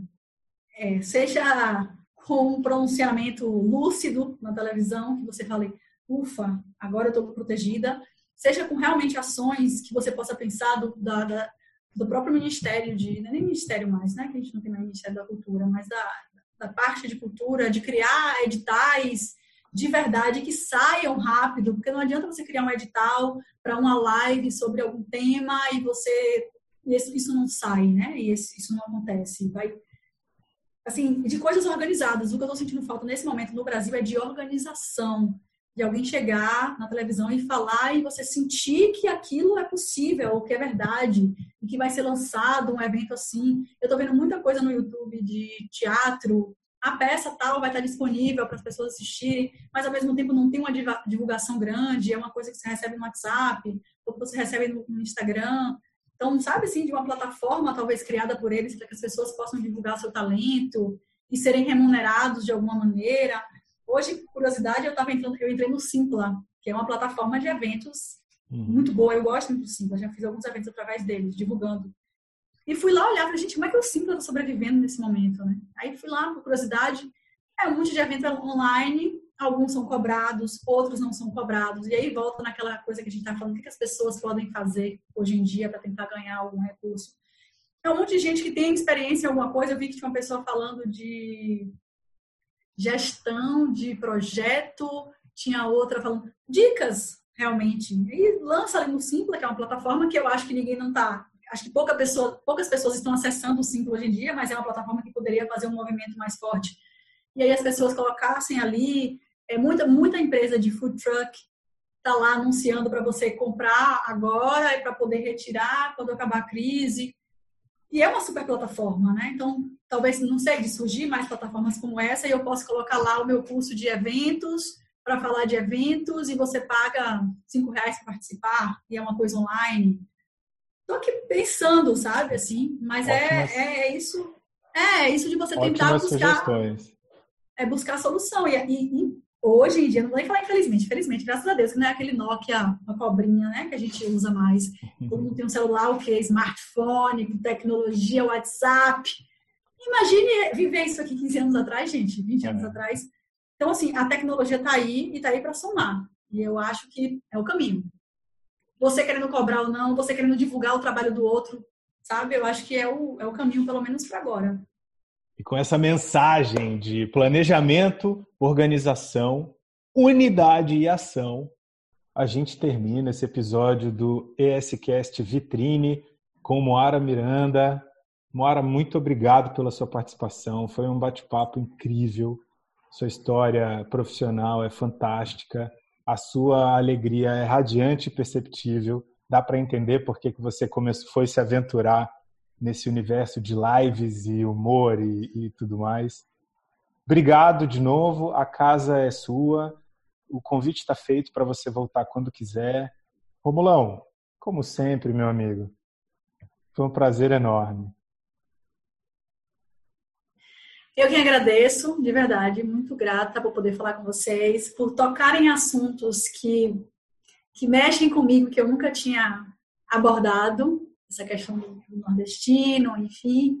E duas ordens também porque precisar. E de verdade, foi um prazer imenso falar com vocês. Rômulo, beijos, até breve, hein? Muito breve. Boa sorte aí, Fábio, no seu projeto. Assim esperamos, né, Mora? Esperamos até breve. Nossa nordestina com muito orgulho e vou te falar, não é porque você está aqui na minha frente virtualmente, mas eu te admiro muito e tenho, tenho muito prazer quando a gente trabalha junto. É, a gente passa por maus bocados, mas sempre com bom humor e sempre com a astral lá em cima e sempre focando no resultado. E se você me ensina muito nesse dia a dia. Obrigado por isso. Olha, Obrigada, obrigada. Fiquem com Deus, gente. Se cuidem, máscara, álcool em gel, pelo amor de Deus. Muito bem. Fiquem bem, fiquem seguros e muito obrigado por você que ouviu a gente até aqui. Não se esqueça de acessar www.es8.com.br para conferir os outros episódios do ESCast. O primeiro episódio do Vitrine, que foi ao ar recentemente, e os próximos que virão. Tem muito papo bacana pela frente. Muito obrigado. A gente se vê no próximo. Tchau.